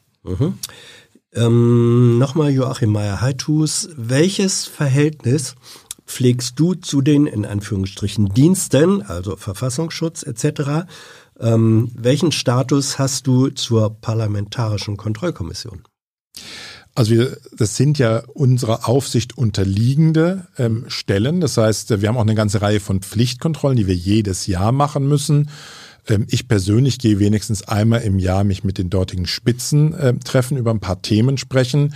Äh, sehr viel häufiger muss ich Briefe an sie unterschreiben, mit denen wir Kontrollergebnisse, ähm, Beanstandungen oder Empfehlungen aussprechen. Mit der Parlamentarischen Kontrollgremium der letzten Legislatur waren wir im Gespräch. Jetzt äh, setzt sich gerade die neue zusammen und wir melden uns zum Gespräch an, um auch mit denen darüber zu sprechen, weil Parlamentarische Kontrollgremium, die sogenannte G10-Kommission, das unabhängige Kontrollgremium und wir sind vier Aufsichtsbehörden. Und damit es eine lückenlose Kontrolle gibt, müssen sich die Bereiche überlappen, damit niemand dazwischen entwischen kann. Passiert das auch manchmal, dass, äh, sagen wir mal, interessierte Dienste so etwas wie den kleinen Dienstweg äh, versuchen, indem da jemand anruft, sagt, Herr Kälber, können wir nicht mal darüber reden? dass sie natürlich ihre Sicht der Dinge, sowohl eine Rechtsauffassung als bei der Verhältnismäßigkeitsprüfung, die ist ja nicht null oder eins. Ne? Mhm. Also ähm, gibt es zum Beispiel eine weniger grundrechtsrelevante ähm, Methode, das gleiche Ergebnis zu erreichen. Darüber muss man sprechen. Das würde ich jetzt nicht als kleinen Dienstweg bezeichnen, aber das ist ein Austausch, der an der Stelle passiert. Ähm, vorhin hat äh, Thilo Jung dieses Beispiel mhm. genannt. Ähm, äh, Löschung der Antiterrorismusdatei, der Rechtsextremismusdatei, da sind wir der Meinung, dass andere Formen das gleiche Ergebnis erreichen und eben weniger Daten von Bürgerinnen und Bürgern dabei gespeichert werden. Und dann äh, sozusagen Ergänzungsfrage. Und welches Verhältnis hast du zu äh, Organisationen wie zum Beispiel CCC, also Chaos Computer Club? Also wir sind in Einzelkontakten ähm, immer wieder. Ähm, ich bin zum Beispiel hier von einem Treffen mit einem NGO hierher gekommen, ah. wo wir über ein Thema gesprochen haben. Und ich versuche, ähm, wir haben tatsächlich über die Frage von äh, Hinweisgeberschutz gesprochen. Mhm. Und ähm, ich versuche mich zweimal im Jahr mit den NGOs auch allgemein zu treffen, damit man ein festes Austauschformat unabhängig von anlassbezogenen Treffen hat.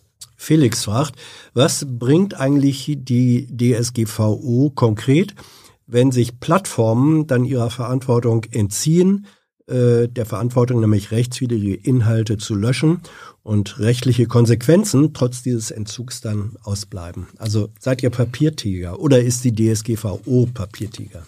Nein, es hat schon Anpassungen gegeben. Sie sind bei Weitem, gerade bei denen, über die wir vorhin gesprochen haben, noch nicht ausreichend. Aber wir sind auch an anderen Stellen ähm, tatsächlich regelrecht in Gesprächen, ich würde es eben nicht Verhandlungen nennen, wo wir mhm. versuchen, sehr konkret welchen die sagen, ja, wir sind bereit, uns zu verändern, aufzuzeigen, wie sie es verändern müssen, um rechtskonform zu sein. Ähm, und wie es so ist, man guckt sich die Sachen an, die noch nicht funktionieren, aber es gibt natürlich auch Dinge, wo äh, verändert wurde.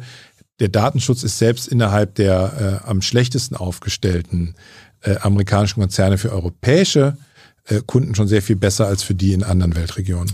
Oh, zu den Konzernen, da war eine Frage, warte mal, die, muss, die hole ich mal eben vor.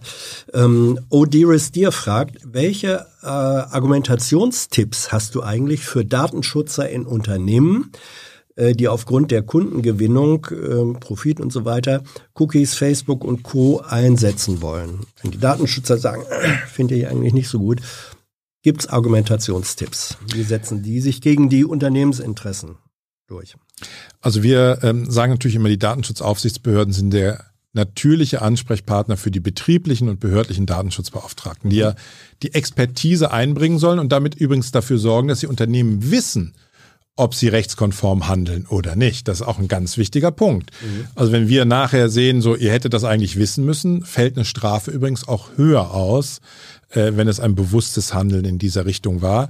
Wir versuchen denen auch Dinge an die Hand zu geben. Zum Beispiel haben wir vor zwei Wochen eine Orientierungshilfe, nennen wir das dann, beschlossen, wie man bei der Gestaltung von Cookie-Bannern, wenn man sie dann schon unbedingt einsetzen muss, verhindern muss, dass man sogenannte Dark Patterns, also der Versuch, die Leute in was anderes zu treiben, als sie eigentlich machen wollen, wie muss das aussehen, haben wir in die Hand gegeben. Die kennen jetzt die Datenschutzbeauftragten und können sie in Unternehmen zeigen und sagen, wenn ihr das nicht einhaltet, werdet ihr nachher, wenn ihr erwischt werdet, eine entsprechende Geldbuße bezahlen müssen. Brauchen Datenschützer eigentlich, ist jetzt meine spontane Nachfrage, in besonderer Weise das, was man Cojones nennt?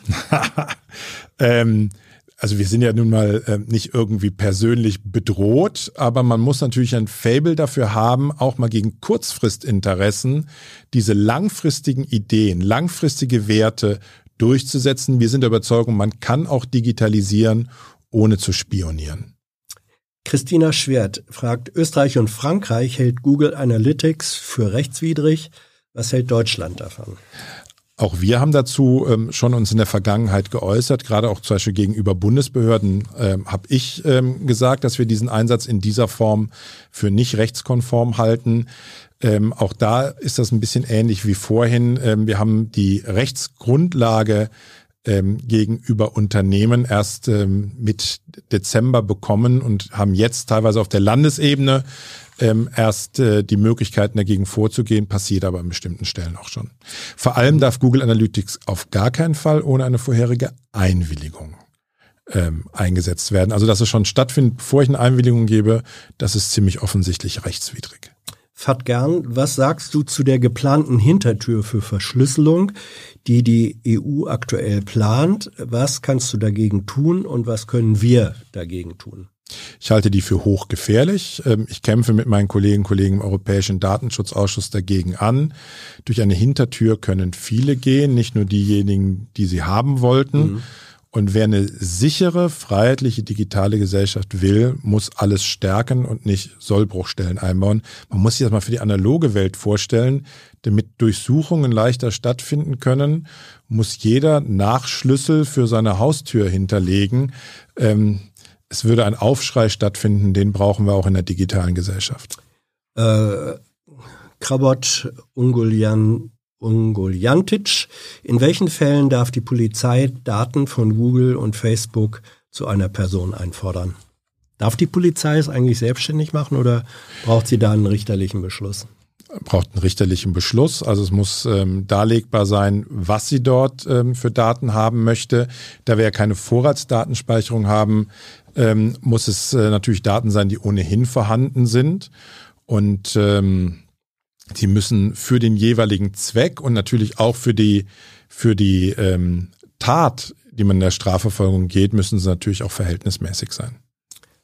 Ähm, hältst du die Sperrung von Akten, zum Beispiel NSU-Untersuchungsausschuss, für über 100 Jahre für angemessen und richtig? Was würdest du anders machen in solchen Fällen, wenn du es nicht für richtig hältst?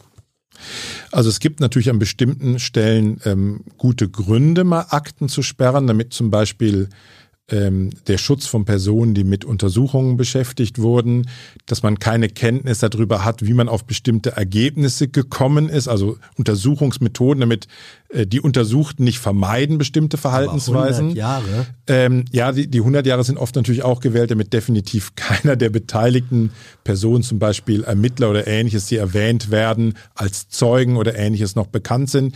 Ich glaube, dass man viele Daten später äh, auch früher freigeben könnte, auch unter Schwärzungen mhm. ähm, an der Stelle.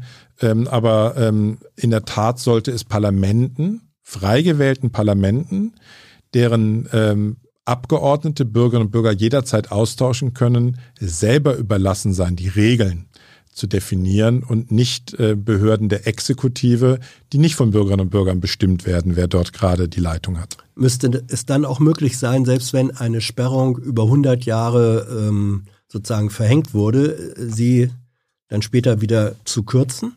Oder würde es bedeuten, das geht. einmal 100 Jahre? Nein. Das geht. Ähm, es könnte jederzeit ein Gesetz geben, mhm. bestimmte äh, Daten, die auch jetzt schon vielleicht seit 10 oder 15 Jahren liegen, freizugeben. Mhm. Das unterliegt einem Parlament. Die letzte Zuschauermeldung. Allerdings natürlich, wenn jetzt ja, solche Namen ja. drinnen sind, könnte natürlich ein Dritter sich dagegen wehren, könnte vor Gericht mhm. gehen und sagen, äh, ich möchte das anhalten, weil damit sind, ähm, bin ich gefährdet, wenn bestimmte Daten, die müssten zumindest geschwärzt werden. Da hat natürlich jeder das Recht, der davon betroffen ist. Die äh, letzte Karte hier von Dr. Dietz. Er schreibt, ich habe mal im Flugzeug neben Ulrich Kälber gesessen.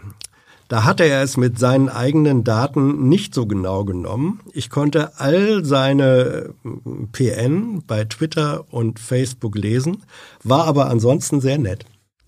Kann das sein?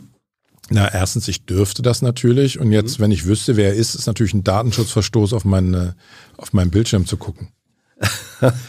mein, aktueller ja, ja. mein aktueller Laptop hat eine Folie, wo man von der Seite nichts mehr sieht. Mhm. Ich habe ihn aufgerüstet.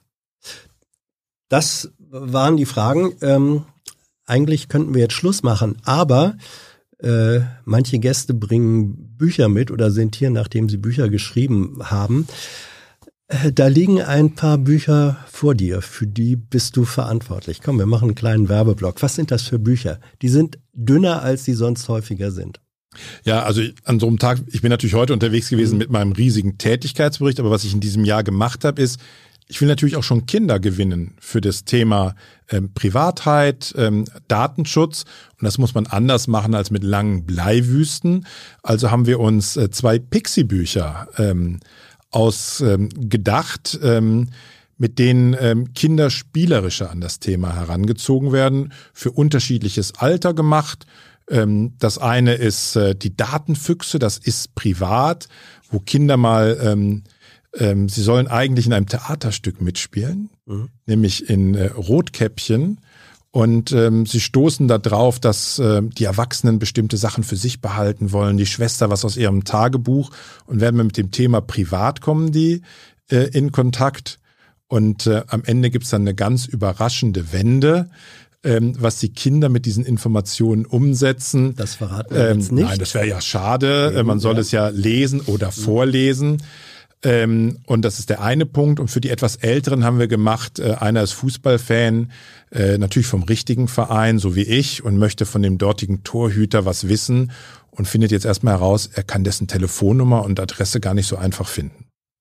Kommt das an bei Kindern? Könnt ihr das äh, checken? Gibt's da Wir sind für unsere Interesse? Verhältnisse völlig überrannt worden von den Bestellungen. Wir haben einige ähm, Broschüren, die wir auch häufig ähm, an die Leute verschicken, aber hier sind wir, glaube ich, in der ersten Woche schon über 10.000 ähm, Bestellungen eingegangen. Das hat uns ähm, an der Stelle natürlich überrascht. Wir arbeiten nach, wir schicken raus.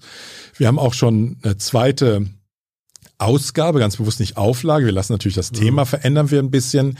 Wir haben das auch schon in äh, Videofilme, das erste umgesetzt, ähm, damit es auch äh, online für alle zur Verfügung ist und nicht nur, wenn man sich's bestellt. Wo gibt's sie? Im Buchhandel oder nur bei euch? Oder? Äh, wir haben auch ein paar Mal an Kinderbücher, aber man kann es einfach auf unserer Webseite ähm, kostenlos bestellen. Schön.